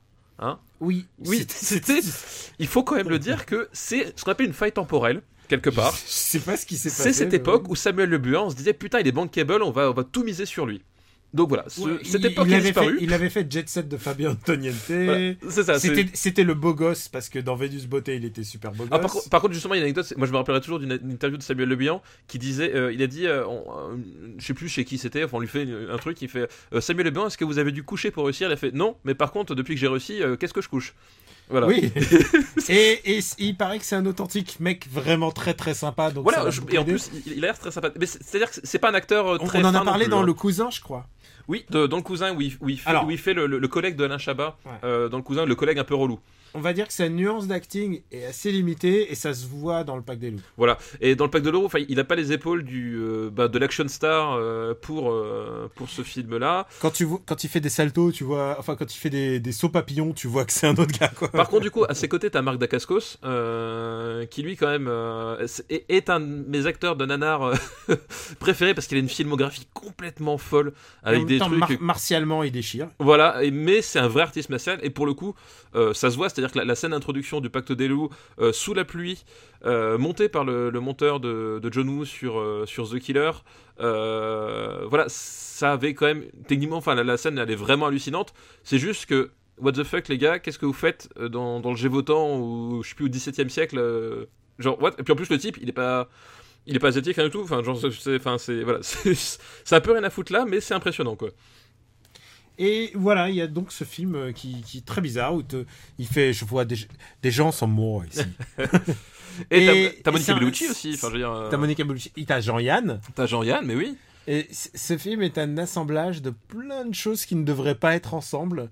Et, Et, et ça se voit. Enfin, non, mais oui, et ça, ça se voit un peu, c'est un film beaucoup, beaucoup trop long par rapport à ce qu'il devrait être. voilà. Et mais, c'est qui, pas. euh, mais qui a le mérite de tenter beaucoup de choses. Parce Voilà, que c'est cette ça. baston, cette baston dans la boue, la baston du début, je pense que c'est un des trucs les plus badass que je connaisse. Quoi. Non, elle, la baston, elle, genre, elle est- extraordinaire. Elle Le est- mec, le mec, il descend de son cheval et tout d'un coup, il fait des, des flips salto avec de la boue sur les Puis tu sais, son espèce de setup avec, avec le cache-poussière qui remonte sous les yeux, avec le tricorne, enfin. Euh, y avait, il y avait une, euh, y vraiment en termes d'iconographie, il y avait quelque chose de, de, qui, attrapait, enfin voilà, qui captait le, regard tout de suite quoi. Et, euh, et finalement, c'est pas un truc que le cinéma français fait énormément dans la scène d'action, c'est-à-dire réussir à capter euh, l'attention et la curiosité en- en juste deux plans quoi. Et ça, il y arrivait, il y arrivait très bien. Le problème, c'est qu'en fait, euh, bah, il- Christophe Gans en tant que cinéaste, il a pas le talent d'un Tarantino parce que Tarantino aussi c'est un cinéma de patchwork hein, et de citations. Euh, c'est qu'au bout d'un moment tu, tu vois que c'est un patchwork, t'as des citations, c'est-à-dire que tu vois les coutures quoi. Tu vois que il il y a des éléments. Il Qui... y a un moment, il y a un moment qui est littéralement un passage de Turok, euh, qui était le jeu N64 de l'époque, tu vois. Ouais ouais, le Et brouillard tu moins. s- Le brou- euh, ouais, non, non, le brouillard y est aussi. Il y Ah ouais, le brouillard. Genre à un moment, c'est vraiment Turok euh, Metal Gear Solid.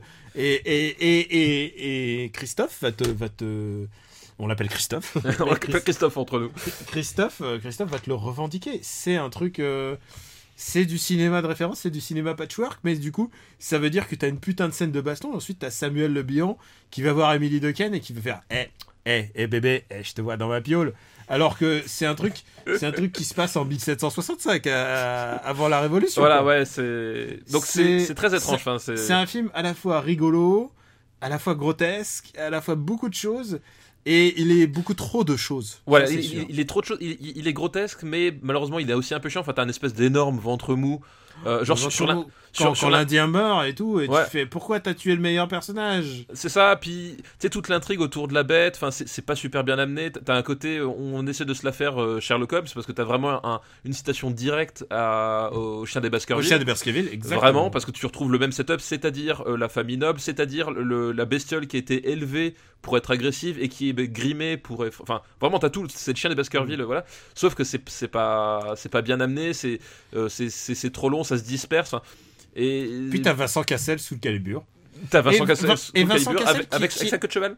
qui est un très bon méchant, je trouve. Je pense que s'il y a un truc à sauver, c'est que Vincent Cassel est non seulement un très bon méchant, mais il est menaçant, et euh, il se bat avec l'épée d'Ivy de sous le De ce calibre. calibre, ouais. Ça, ça n'a aucun sens. Et en même temps, c'est c'est un film qui a fait 5 millions d'entrées, quoi. Ouais, bah, bah, c'était un truc que tu, tu, tu, tu voyais pas euh, dans le cinéma français de l'époque. Ouais. Et et il y avait, bah, du coup, il y avait un, un grand renfort de, de, de communication de, dessus. Quoi. Mais c'est un, c'est oui, une coproduction TF1, Voilà. c'était un gros. C'est un pour- film pour pour- lequel moi j'ai de l'affection parce que justement, C'est un film de genre porté par 30 millions d'euros, quoi. voilà, et il y a, il y a un truc. Enfin, le cinéma français va, va, va, C'était énorme va, à l'époque, hein. va beaucoup refaire ce genre de choses par la suite et va beaucoup se perdre. Et tu regardes, tu penses à Vidocq, quoi. voilà, à Vidocq ou Arsène Lupin, enfin, genre, non. Là, le pacte des loups, on est, non, c'est c'est quand même, genre, c'est 200 fois mieux que Vidocq et Arsène Lupin réunis. Enfin, je- voilà, il y a, vraiment pas à chier. C'est qu'au moins Christophe Gans, il, il, il, il arrive à faire des Il images. y, a une, il y a une envie de cinéma. Il y a une envie de cinéma, il y a un truc. Alors, il y a- comme dit, c'est très bancal, lui, mais. je suis sûr que lui-même est le pire critique. euh, Ah mais je, je- je pense aussi qu'il doit avoir un regard, un regard lucide sur ce Ouais. film. Et en, même temps, on l'a dit, c'est son deuxième film, c'est une énorme production, euh, c'est très ambitieux. Enfin, voilà, le, je pense qu'il il est parti trop vite, trop haut. Euh, voilà, c'est un film que voilà, j'ai de l'affection pour lui, euh, même si c'est super bancal. Enfin voilà, il y a, un- je- voilà, c'est pas, un- je préfère, euh, bah tiens, je, je dire quoi, je préfère regarder ça à Avatar, tu vois. Je pense aussi. Je pense qu'il y a plus de, de- il y a plus de coups de pied sautés là-dedans Voilà, exactement. que dans Avatar, et rien que pour ça. Et je pense que la scène du climax entre les deux, elle me, elle me convient, quoi. oui, c'est ça. Il y a, y a- il y a- il y a- Malgré Samuel Le. Bihan, euh, En fait, ils- comme ils on le répète, très sympa.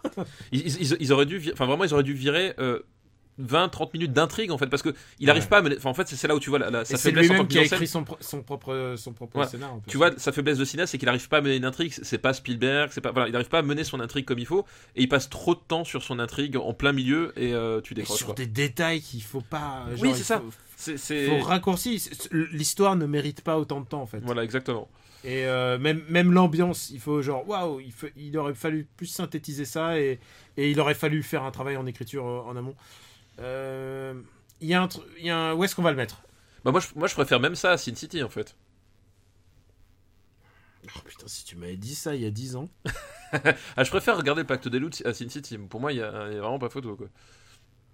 Non, non, mais non, non, tu peux pas faire ça au dialogue, euh, dialogue de Frank Miller euh, original. Ils sont Ah, vraiment. c'est sûr que en termes de. Genre Marv, l'histoire de Marv, quand il voit Lucille et tout. Oh, Alors, non, non, non, on, non, on le met. Moi, je le mettrais sous 2046 alors du coup à ce moment-là. D'accord, voilà, là c'est bon.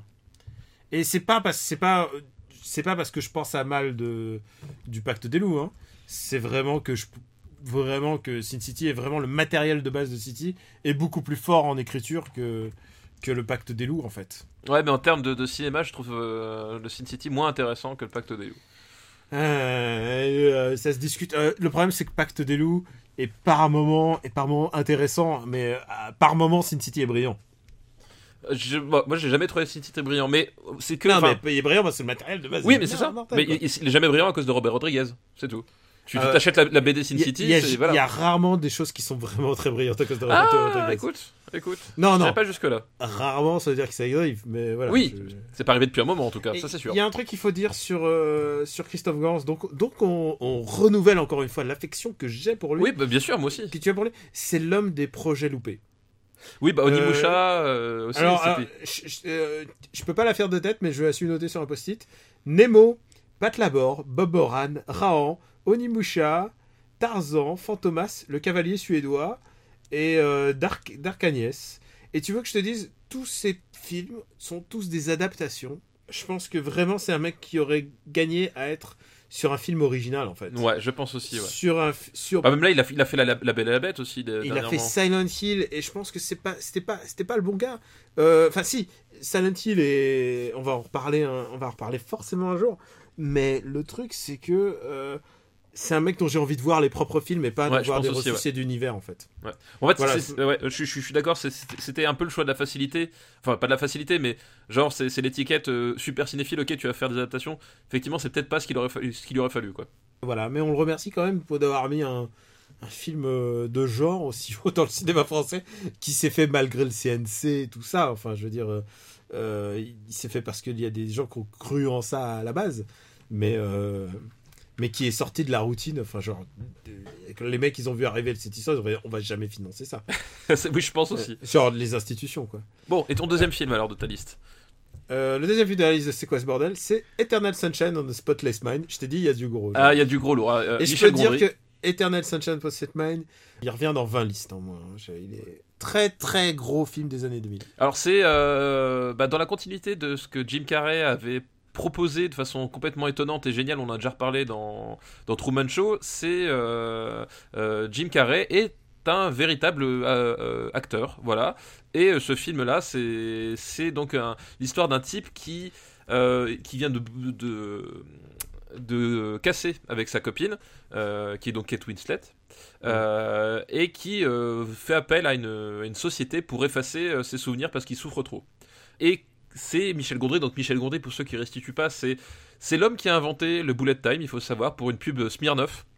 Euh, à l'époque, c'était donc un faiseur de clips et de, pubs qui passé au cinéma et qui, euh, qui était spécialisé dans les effets spéciaux, mais à toutes les échelles. C'est-à-dire que autant, euh, autant des effets spéciaux sophistiqués, parce que comme dit, c'est lui qui a mis au point le bullet time tel qu'on va retrouver dans Matrix plus tard, mais autant aussi dans le bricolage, euh, dans l'assemblage. Enfin, moi, j'ai, en mémoire des, clips de Michel Gondry faits pour les White Stripes qui sont hallucinants Ah en oui, termes oui, de c'est un grand grand grand clipper quoi. en, en termes de, de- de recherche visuelle et de voilà enfin donc c'était c'est vraiment ça sa spécialité et donc là voilà du coup c'est il plonge dans l'esprit de ce type là qui se fait effacer sa mémoire euh, pour la femme qui- qu'il aimait et évidemment le tout le twist, c'est que euh, la rupture étant fraîche, il est sur le coup de l'émotion, etc. euh, il a quand même des sentiments pour elle. Enfin, du coup, tu as tout ce jeu entre euh, ben, les souvenirs, à quoi ça sert, qu'est-ce qu'ils ont comme impact sur nous, et finalement, est-ce que souffrir quelque part, ça fait pas partie du processus, et vouloir absolument effacer cette souffrance, est-ce que ça a vraiment un sens, quoi? Ouais, c'est exact, exactement ça. Et pour plein de gens, c'est un film culte. Et je sais pas si c'est un film culte pour moi, mais je pense que c'est d'abord c'est le meilleur Gondry. Pour moi, c'est clairement le meilleur Gondry. De C'est très celui très où- loin. c'est celui, enfin, c'est celui où, où tout se réunit, c'est-à-dire à la fois, euh, à la fois son univers visuel, mais à la fois bah, le- la thématique, à la fois le- le- les moyens narratifs euh, mis en place. Vraiment, il y a, y a- y a- c'est, c'est- il y a une, cohérence euh, absolue vraiment dans ce film-là. Et et il y a des moments, enfin. Il y a- déjà Kent Winslet euh, que euh, moi je trouve euh, je trouve hyper enfin c'est une actrice que je trouve hyper touchante euh, d'une manière générale et là Non, là, et c'est là où vraiment tu, tu sens que c'est une grande, grande, Oui, bien grande, sûr. grande actrice. c'est- c'est- et, et- et elle, elle a ce, elle a ce côté. euh, elle, là, elle joue la. Parce que justement, elle- elle- ils jouent tous les deux des. des- c'est- c'est c'est- c'est pas des. Tu vois, c'est c'est pas des. des des personnages de la haute société machin enfin t'as un, t'as un côté euh, t'as vraiment un côté girl et boy next door en fait dans ces deux personnages là qui font que euh, qui font que tu, tu, tu te plonges dans, dans, dans ces personnages tu as envie d'y croire et, et, ils, et ils vivent des moments aussi simples que, que complètement loufoques ou alors des mouvements simples mais déclinés de façon loufoque parce que justement on est dans cette mémoire qui s'efface au fur et à mesure enfin vraiment il y a- il y a, pour moi il y a, il y a c'est un espèce de grand 8 euh, autant émotionnel que visuel Si quoi. je... Alors, il y a, y, a, a plein de choses à dire. Euh, D'abord, je pense que c'est aussi le meilleur film de Gondry parce que c'est le film où son style euh, créatif, papier crépon et tout ça, se met un peu en arrière pour euh, assumer euh, complètement qu'il y a un récit à faire. À l'époque, il faisait vraiment du brico... euh, T'avais l'impression que c'était bricolage, quoi.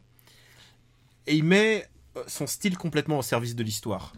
oui Et mais ça, voilà c'est complètement ouais C'est vraiment très très très important. C'est que euh, son style de jouer avec euh, parfois avec les pas les angles de caméra mais plutôt avec les profondeurs, avec les juste avec des effets d'optique pour suggérer que tout d'un coup elle, elle est beaucoup plus grande et beaucoup plus petite et de manière presque caricaturale sert complètement le délire visuel de, de l'histoire. Ça, je pense que c'est vraiment un des trucs déterminants et qui fait que ça fonctionne et qui fait que je pense que personne d'autre que Gondry aurait pu faire ce bien sûr mais et clairement ouais. au même moment. Il y a un truc qui fonctionne pas chez moi, euh, je pense à mon avis dans ce film, c'est c'est qu'il y a Kirsten Dunst et il y a toute une histoire avec Kirsten Dunst et Elijah Wood, genre une histoire parallèle. Oui, parce qu'en fait, euh, c'est Kirsten Dunst, Elijah Wood et Mark Ruffalo, je crois bien, ouais. qui, euh, qui font les techniciens. euh, qui, Mm. euh, qui effacent la mémoire de, de Jim Carrey et as, effectivement tu as toute une partie du film où euh, tu, les, tu les suis en parallèle de, de Jim Carrey quoi. Et on aurait on aurait pu s'en passer et en même temps si on les efface ça, ça enlève 30 minutes au film et le film est pas très long déjà. Euh, alors on aurait pu les effacer oui non parce que enfin je trouve que non je trouve que cette partie là est beaucoup plus faible. Voilà alors elle est plus faible. Je- les parce effacer que non parce Jim que Carrey et Kate Winslet ils tiennent vraiment le film. Parce qu'il y, a- y a aussi bah, justement tout un, tout un jeu de, de, de, rega- de miroir et de mise en regard entre euh, ce que vivent euh, Elijah Wood et Kirsten Dunst et ce qu'est en train de vivre Jim Carrey euh, dans, sa, dans, dans sa tête, qui, qui est intéressant. Après, c'est vrai que cette partie-là fonctionne moins bien, Euh, mais je, je trouve pas qu'elle soit inutile pour autant. Qu'est-ce qu'elle est belle Kate Winslet dans ce film elle me- Ah bah oui, vraiment, oui, elle- ouais, ouais, ouais. Et tout est fait. Et alors, elle est pas complètement. euh, on va revoir ce schéma dans une des futures listes euh, de la Manic Pixie Dream Girl. C'est pas du tout. Elle est pas du tout là pour mettre en exergue toutes les qualités du mec comme le Non, pas du tout. C'est une, c'est une comédie romantique inversée. Et euh, c'est ça qui est vraiment Bah, en fait, intéressant dans ce c'est film. c'est ça qui est vraiment intéressant, c'est que c'est une, une vraie histoire d'amour parce que euh, il, il- il a, il a, lui, il a des défauts, elle aussi, et c'est au bout d'un moment, c'est comment est-ce que tu composes avec l'autre et, euh, Ouais. et, et surtout comment est-ce que l'autre finit par devenir une partie de toi parce que finalement, enfin, le, le, le film, euh, euh, beaucoup reprochent sa fin, moi je trouve au contraire sa fin, elle est. Oh non, non, la fin, c'est c'est elle est- fin la plus brillante. Je, je me la suis parfois regardée sur. sur La, la- la fin, moi je la trouve formidable parce que justement, la, la fin, c'est ça, c'est que au final, il a fait tout ça, puis tu te rends compte Quand que.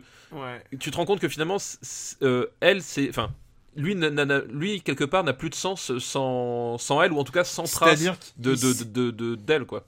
et que la destinée et que tout ça l'empêche de l'empêche de l'aimer et que c'est inéluctable et quand même il veut quand même Voilà, exactement. C'est comme tu non, peux, tu plus- peux lire tes propres rela- relations euh, amoureuses là-dedans.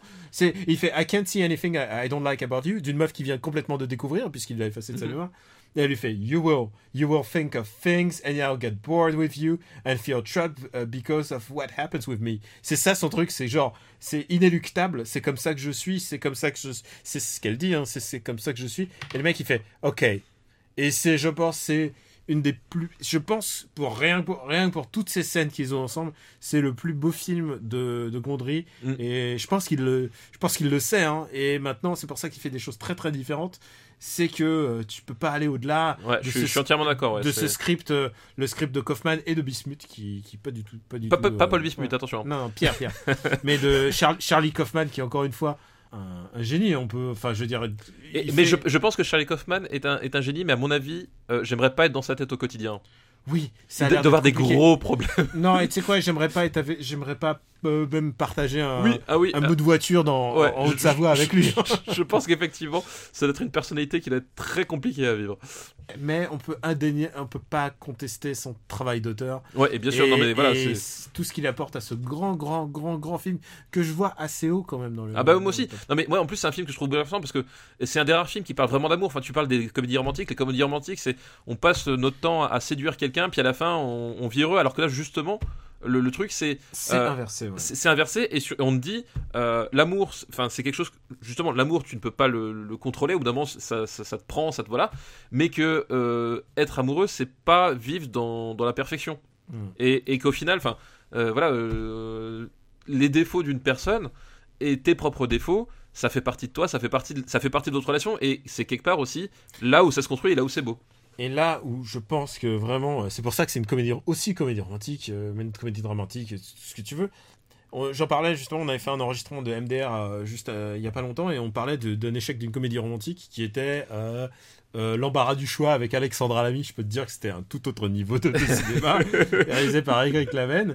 Et j'expliquais pourquoi, à mon sens, ce film échouait complètement.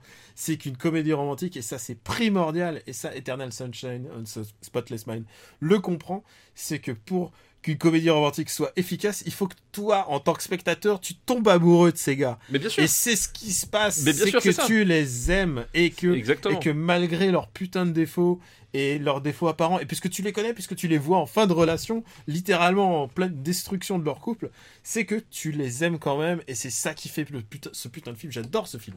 ouais moi aussi voilà exactement Où est-ce qu'on le met? Euh, moi, je le mettrais. à- Moi, je le mettrais sous OSS 117. Cash Banco, je, je pose les. Voilà, sur le, sur la- sur le tapis. Moi, je peux le mettre au-dessous de V-Host. Euh, Je eh le ben, mets- Ouais. Allez, hop. C'est quand même le meilleur film de Gondry. Et je Allez, pense hop, que on y va. Et je pense que c'est son chef-d'œuvre. Et, euh, et, et même s'il a fait des trucs intéressants après. euh, Ah bah, c'est jamais inintéressant, Gondry. Enfin, c'est un vrai réalisateur. Il y a, il y a une vraie réflexion de, euh, en matière d'œuvre, au sens large, et de, de cinéaste. euh, mais après, euh, c'est voilà, c'est pas parce que tu fais une film intéressant que tu fais des films qui sont forcément bons. Parfois, tu peux être intéressant en te loupant complètement. ton oui, film, et non, non, non, il a fait vraiment des bons. Alors, euh, dans les bons, dans les bons Gondry, Gondry est vraiment un mec intéressant, quoi. Et je- the We and the, c'était The We and the Eye, qui est vraiment un, un film extraordinaire. Je vous recommande de le voir. C'est le film qu'il a après après, après Green t'imagines euh, comment- Et The the Eye est vraiment, vraiment un très, très, très, très grand film, je trouve. Euh, alors que c'est juste des jeunes qui rentrent en bus de l'école, quoi. Alors vraiment, si t'as l'occasion, vraiment, Eh ben écoute, ouais, j'ai jamais vu, mais du coup, je. je- Non, c'est vraiment Je- genre, tu le vois, c'est... En plus, toi qui es prof, et je te, je te dis un truc, je vais juste te teaser sur les futures émissions, beaucoup de gens ont tenu compte de ce fait. Ah, Et pour la prochaine émission, je, je, je ferai... d'accord. Il y aura, il y aura dédicace à la truc- profession. Je ferai peut-être un truc délicat. Allez, dernière, dernière liste du jour. C'est Crazy Kung Fu de Stephen Chow. Ah, Crazy Kung Fu de Stephen Chow. Euh, bah, Stephen Chow, c'est c'est un, un réalisateur qui, qui a été, euh, qui a été connu pour, euh, chez nous en tout cas, pour Shaolin Soccer, donc euh, les One Shaolin qui, font du foot. Et ça résume bien son style, c'est-à-dire que c'est un type qui, qui fait de la, du, du Kung Fu loufoque, mais pas sur le mode de Jackie Chan. Euh, lui, c'est Kung Fu loufoque tendance Zaz en fait. Euh, tendance- pas, pas la chanteuse. Hein. Euh, tendance. euh, attention. Zucker, Zucker, Aza- Abraham, c'est voilà. Zucker, Abraham Zucker, c'est-à-dire que euh, des gags régressifs, des gags visuels avec effets spéciaux, voilà, des, des trucs, euh, Du euh, slapstick. voilà, des trucs complètement, complètement ma boule. Et, et à mon sens, Kung Fu Hustle, parce que c'est son nom euh, international, euh, comment C'est comme, Fu. c'est comme ça qu'on va l'appeler. On va l'appeler Kung, Fu- Kung Fu. Kung Fu C'est- Hustle, c'est euh, pour moi une de ses plus grandes réussites parce que c'est celui où euh, parce que moi j'ai toujours un, j'ai toujours un problème dans, le- dans à un moment donné dans, ou un autre dans les films de Stephen Chow, c'est-à-dire que il est Il se met tellement en scène beaucoup. il se, bah, déjà il se met beaucoup en scène, ça, euh, voilà, il, il- il se met beaucoup en scène et surtout euh, tu, tu es beaucoup dans le gag et assez peu dans le film en fait, je trouve dans beaucoup de, de- de cas. Et, euh, et puis aussi l'humour cantonné, c'est c'est parfois assez particulier. hein, quand Il même. a, il a un truc que je trouve très. Alors, alors attention, la comparaison. Je trouve que c'est Edouard Baird qui fait du kung fu. Oui, mais non, mais il y a, y un côté comme je- ça. ouais, Tu vois ce que je veux dire? C'est que il a, il est chef de bande. Il a une bande de faire valoir tout autour de lui, que ça soit les antagonistes ou ses propres partenaires. Et c'est tout un espèce de petit cirque qui gravite autour de sa personne. Et euh, ouais, donc pour moi, c'est Edouard Baird. voilà. Non, mais voilà. Et du coup, et Kung Fu Hustle, et je trouve que c'est c'est un de ceux où il réussit le mieux à composer un vrai film.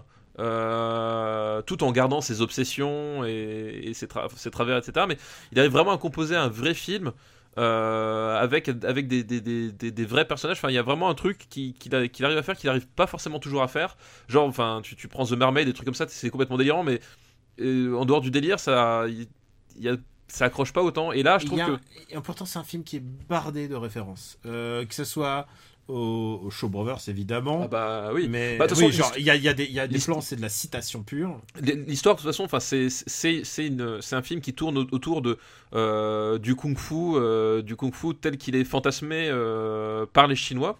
Euh, à travers les différentes écoles qui sont toutes plus extravagantes les unes que les autres, et cette idée de, de- confrontation, euh, et, euh, de confrontation euh, suprême à travers les différents arts du kung-fu. Enfin, moi, je me rappelle la scène que je trouve merveilleuse. C'est un, un des un des méchants qui a qui, euh, qui a son kung-fu développé autour de la harpe, et il utilise Mais oui, une une harpe pour, euh, pour affronter des, des personnages que tu penses euh, méchants ou anecdotiques? Puis en fait, ceci, c'est dans ce Kung Fu c'est que la moitié des mecs, tu penses que c'est juste des, des mecs qui sont dans le décor, alors qu'en fait, c'est des gros masters de Kung Fu euh, de malades. Et, et en fait, et du coup, voilà, t'as t'as ce duel à, à l'harpe et que je trouve visuellement vraiment extraordinaire parce que t'as un côté. euh, un côté très lancinant parce que dans l'utilisation de l'arbre, de la, de la mélodie, euh, t'as as beaucoup de, jeux de regard, de, jeux de pause euh, très, très western. Et t'as ce, t'as cette utilisation de la, du, du son comme, comme espèce d'énergie euh, qui est à la fois invisible et à la fois euh, qui est bien puissant. Enfin, ça, ça, fonctionne super bien. Et ce, ce moment de duel à, à l'harpe, je trouve extraordinaire, vraiment extraordinaire. C'est ça qui est fou, c'est que c'est un mec qui, pour des trucs assez classiques, finalement, il essaye de trouver des nouveaux twists de réalisation, en fait. Et je pense que il me fait penser un peu à Edward, Edgar Wright, un, peu, un petit peu à la sauce chinoise, Oui, C'est-à-dire un qu'il avait- un peu comme ça, effectivement. ouais. avec des, des trucs assez banals de la vie, il essaye quand même de, de trouver de nouveaux twists, quoi, de vraiment de, nouveau- de nouvelles approches. Et rien que pour ça, j'aime bien. Je trouve que euh, c'est pas le film de Kung Fu le plus digeste que je, que je connaisse. Euh, dans le sens où je préfère voir quand même des, des, des- du Kung Fu assez classique, en fait. Je Oui, bah, préfère, là, euh, c'est, complètement fantasmé. Enfin, tu vois, le, duel final où euh, il fait voler, littéralement voler. hein. Quand je dis voler, c'est pas, pas Oui, il métaphorique. s'envole, il s'envole au-dessus de la s'envole, vraiment.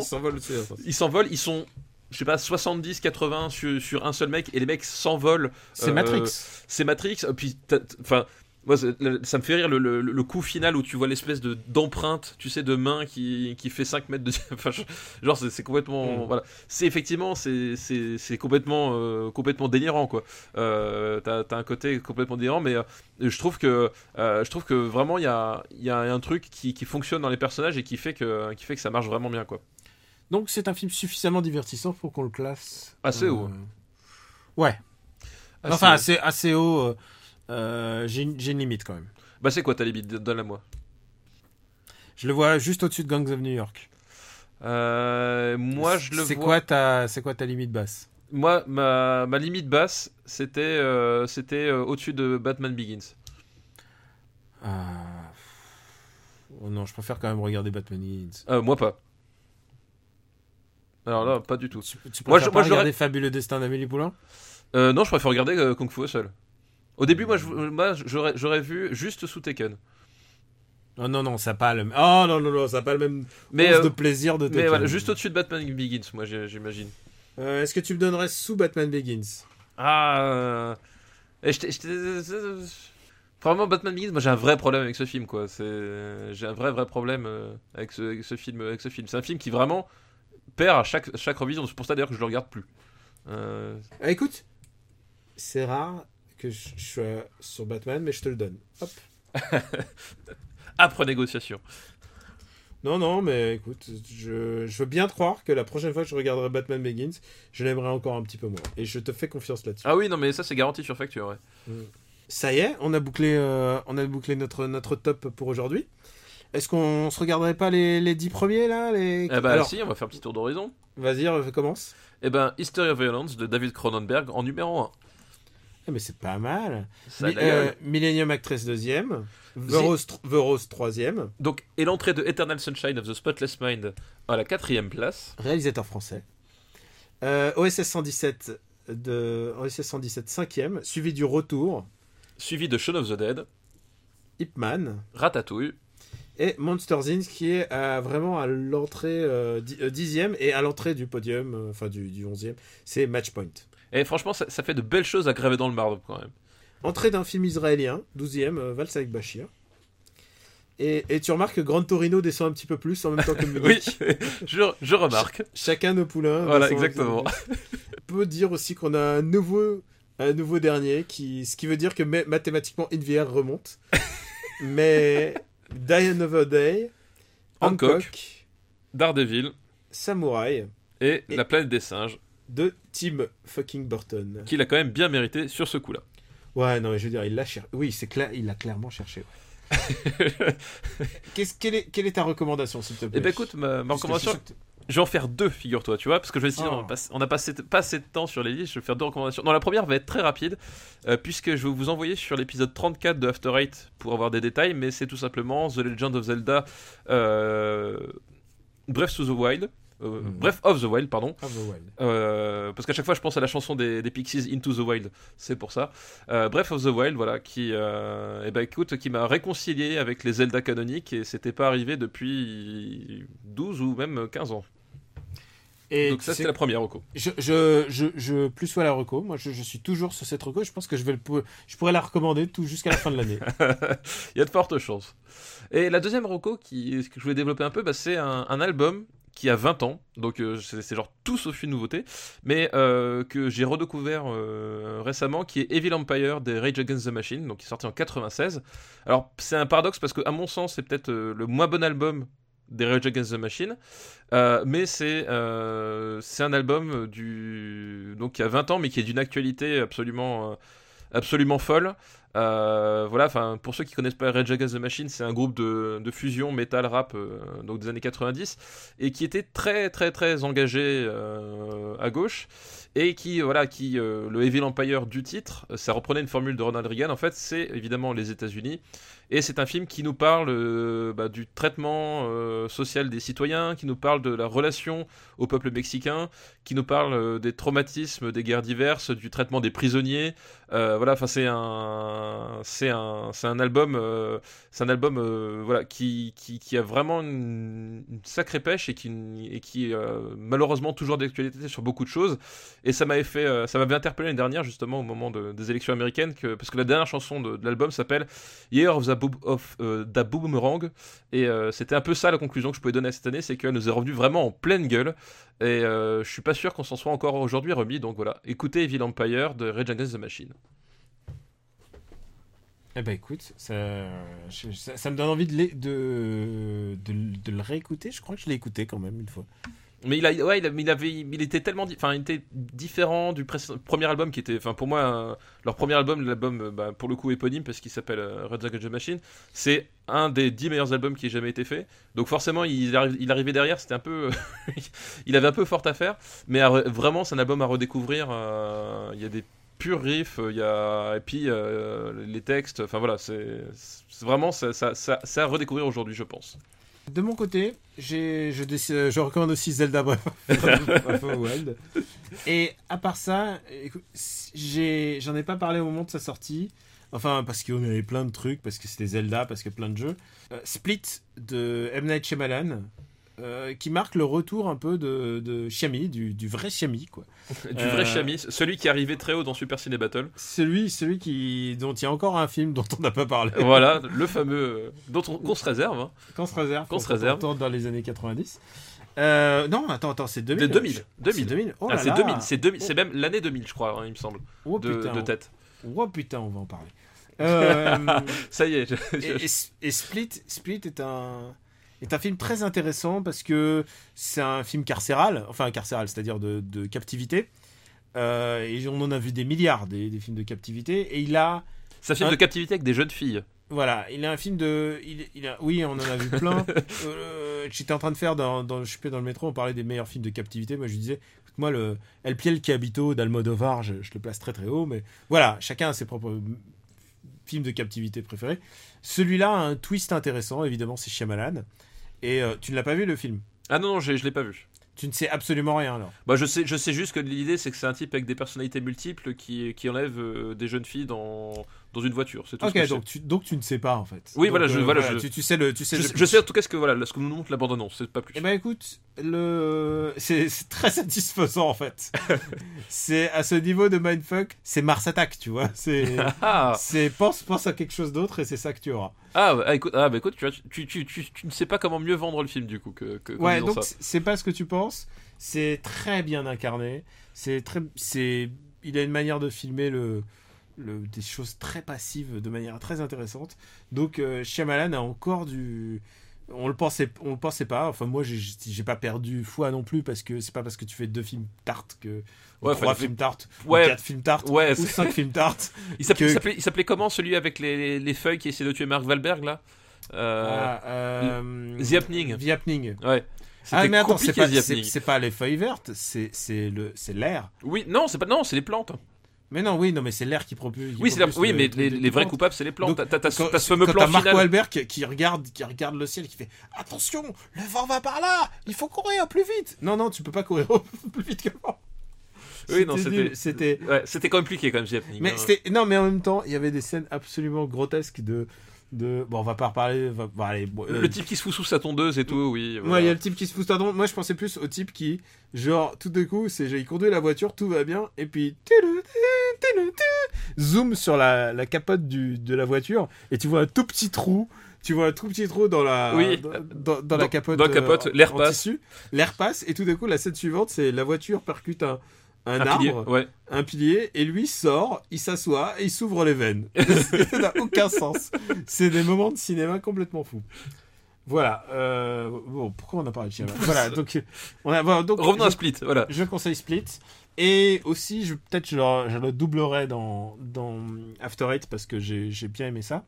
C'est, j'ai lu The North, North Gods. euh, non, pardon, c'est pas North Gods. C'est Norse Mythology de Neil Gaiman, le dernier livre de Neil Gaiman. Et c'est de la bonne cam. Et c'est Neil Gaiman qui reprend euh, le, les, mythologies nordiques pour en faire non pas ce qu'il avait fait dans American Gods, c'est-à-dire une réadaptation. Au contraire, il vient à la racine des a priori légendes connues. Euh, en plus, il les a connues par le même biais que moi, c'est-à-dire Jack Kirby. Et il les raconte de manière assez très simple en fait. Et, euh, c'est, c'est, très intéressant comme expérience. Et j'adore la mythologie nordique en fait. Euh, Thor, Odin, Loki et sans doute beaucoup je les aime grâce à Jack Kirby. Mais voilà, quand c'est Neil Gaiman, c'est toujours, c'est toujours assez agréable. C'est du, c'est, c'est très simple par rapport à ce qu'il a l'habitude de faire, mais je trouve ça assez plaisant à lire. Et ça vient de sortir. J'ai vu, j'ai vu nulle part euh, où ils en parlent. J'ai vu nulle part aucun média en parler en France. Mais putain, il y a un fucking nouveau Neil Gaiman qui est sorti, quoi, les mecs. Donc euh, voilà, c'est très intéressant aussi. Eh bien, écoute, c'est noté. Tu le notes? Bon, tu... il sortira en VF, j'imagine, en plus, dans, dans pas trop longtemps. euh, si. J'imagine, hein, quand même. Il est pas très très long, hein, c'est pas, c'est pas un gros pamphlet. Et ben, je crois qu'on en a fini pour aujourd'hui. On a fini pour aujourd'hui. Euh, où est-ce qu'on peut te retrouver, papa? Eh ben écoute, euh, sur, sur Gamecult, toujours, sur Sens Critique, Plugin Papa, sur Twitter, sur Twitter, arroba gkpluginbaby. Euh, même si avec les élections qui vont venir, je sens que je vais être de plus en plus vénère, je suis pas sûr que ce soit une si bonne idée que ça de me suivre en ce moment. C'est bien, tu fais déjà ton autocritique. Oui, non mais bien sûr, non, mais je, je- je me, je me rends compte, mais voilà, c'est- ça fait partie des, des sujets qui, qui ont le don de, de, de me mettre hors de moi. Moi, je, Euh. je fais no, no politics. Voilà. Donc, euh, donc Non, voilà. je déconne. mais- oui, c'est ça. c'est- T'imagines des, des fous qui t'écoutent et qui te croient, qui, qui, qui disent Mais Daniel Andreev, ce qu'il dit, c'est la vérité. Non, mais, T'imagines dans quel monde ils vont atterrir ouais, je sais pas. Tu sais, euh, je- comme je t'ai dit, je sors d'un enregistrement MDR et j'ai fait toute une théorie comme quoi Lambert Wilson a la voix de Jean-François Copé et les gens me regardaient bizarrement. Ah, ça me rappelle bizarrement un montage que j'ai dû faire une année. euh, On va le remettre en lien. On va le remettre en lien pour les, pour les personnes qui ne le connaissent pas. Voilà. Je pense que c'est ton chef-d'œuvre. sur, sur une idée, sur une idée complètement folle. hein. J'assume complètement. Ah oui, oui, c'est, oui, oui, c'est, non mais c'est ça le truc, c'est que moi tu me dis, viens, on fait, on fait une connerie, je la fais, hein, moi je, j'ai, j'ai aucun recul. D'accord. Et bah moi vous pouvez me retrouver euh, bah, sur Gamecult, un peu sur, euh, sur euh, le monde récemment, mais euh, en ce moment j'ai pas mal de taf donc j'écris beaucoup beaucoup moins. Euh, sinon, After Eight la semaine prochaine. MDR toutes les semaines, donc vous pouvez aussi vous abonner sur iTunes, sur, sur tous vos applis de, de podcast. Et celui-là il est sur SoundCloud, je précise. Et donc bah, on vous remercie de votre fidélité.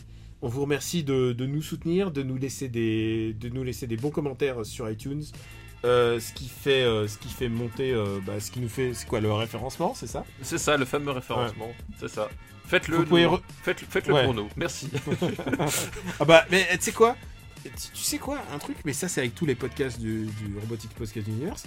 Je, je- en général, je le mets une fois, je le poste une fois sur les réseaux sociaux et je me contente de ça. Je, je fais pas plus. Je fais, j'en fais parfois un rappel, mais j'en fais pas plus parce que je compte plutôt sur la fidélité et sur le fait que euh, les gens prennent l'habitude d'écouter des podcasts et que bah, ceux, qui, aiment ça, bah, soit ils en parlent autour d'eux. Et vraiment, je compte beaucoup, sur, beaucoup plus sur la fidélité que sur la publicité même. Je déteste la publicité. La Si publicité, c'est un truc de connard, faut dire. si, si, ça, si ça peut vous donner une idée sur le, le- sur l'idée dans laquelle euh, un jour on financera, ce- on financera ce, cet univers de podcast, ça ne sera pas la publicité. Ce ne sera pas la publicité. Ce ne sera pas la publicité. Et si c'est la publicité, ça veut dire que c'est ni moi ni Daniel ne seront partie prenante de, de ça. Voilà.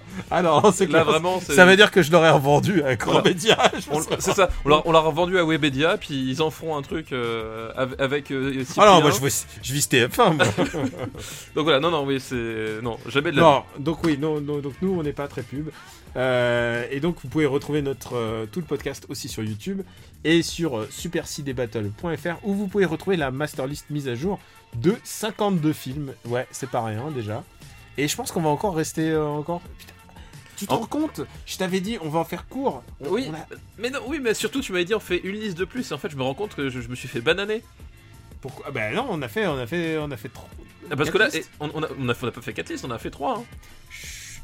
On en a, fait presque, 3 tu vois. On a presque fait aussi long. hein. Euh, oui, mais c'est ça, Daniel. Il, il faut, do- il faut donner des, des listes parce que sinon, moi, je fais durer le plaisir. Tu sais, tu sais comment je suis. Mais oui, je sais pas comment tu, je sais pas comment tu fais. Je sais Je pas suis inarrêtable, inarrêtable. Ouais, je crois. Stéphane l'inarrêtable. Voilà, c'est ça. bon, bah écoute, je crois qu'on a tout dit. on vous remercie encore de nous suivre et on vous dit à bientôt. Merci à tous, à bientôt. Ciao.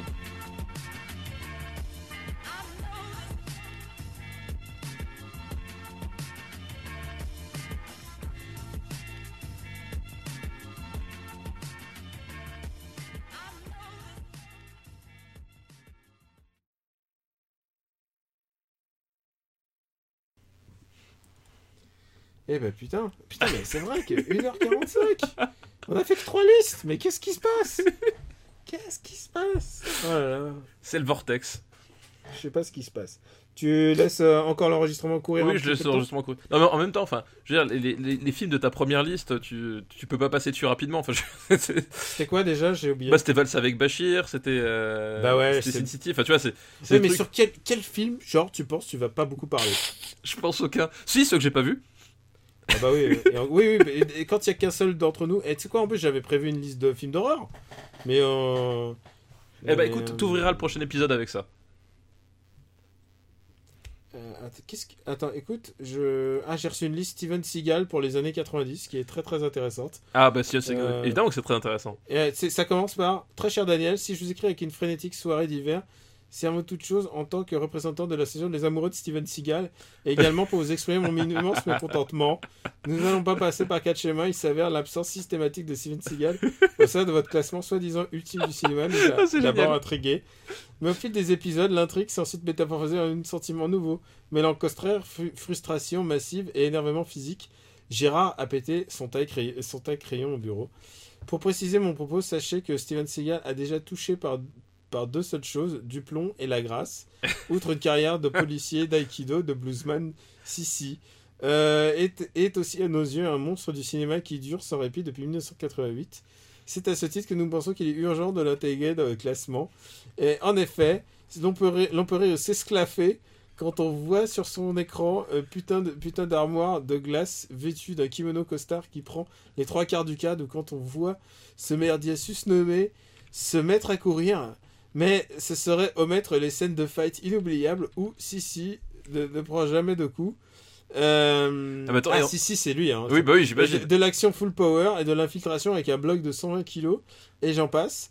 Bref, si certains films se contentent de briser le quatrième mur, ceux de Steven Seagal brisent les gueules. Pour conclure, ce qui nous révolte, mon cher Daniel, ce ne sont pas vos amusements puérils ni vos noiseries mondaines, ce sont les res- les- votre irrespect envers notre Sissi. Excellent. Et là, et suit ensuite une liste de... de...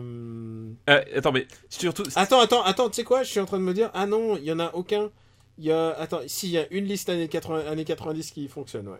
Parce que, en plus, Steven Seagal dans les années 90, euh, c'est c'est quand même avant tout justice sauvage. Oui, ne jouez pas avec nos nerfs, Voilà, on peut vite se transformer en chien fou, me dit-il. Ouais, mais voilà, quel film sur lequel tu passerais peu de temps, je sais pas. Euh, je pense aucun, Daniel, aucun. Tu, tu sais, Attends, attends. tu sais bien. Tu sais quoi, je prends une liste au hasard. Tu sais quoi, j'appuie j'appuie sur la liste au hasard, j'ouvre la liste. Euh...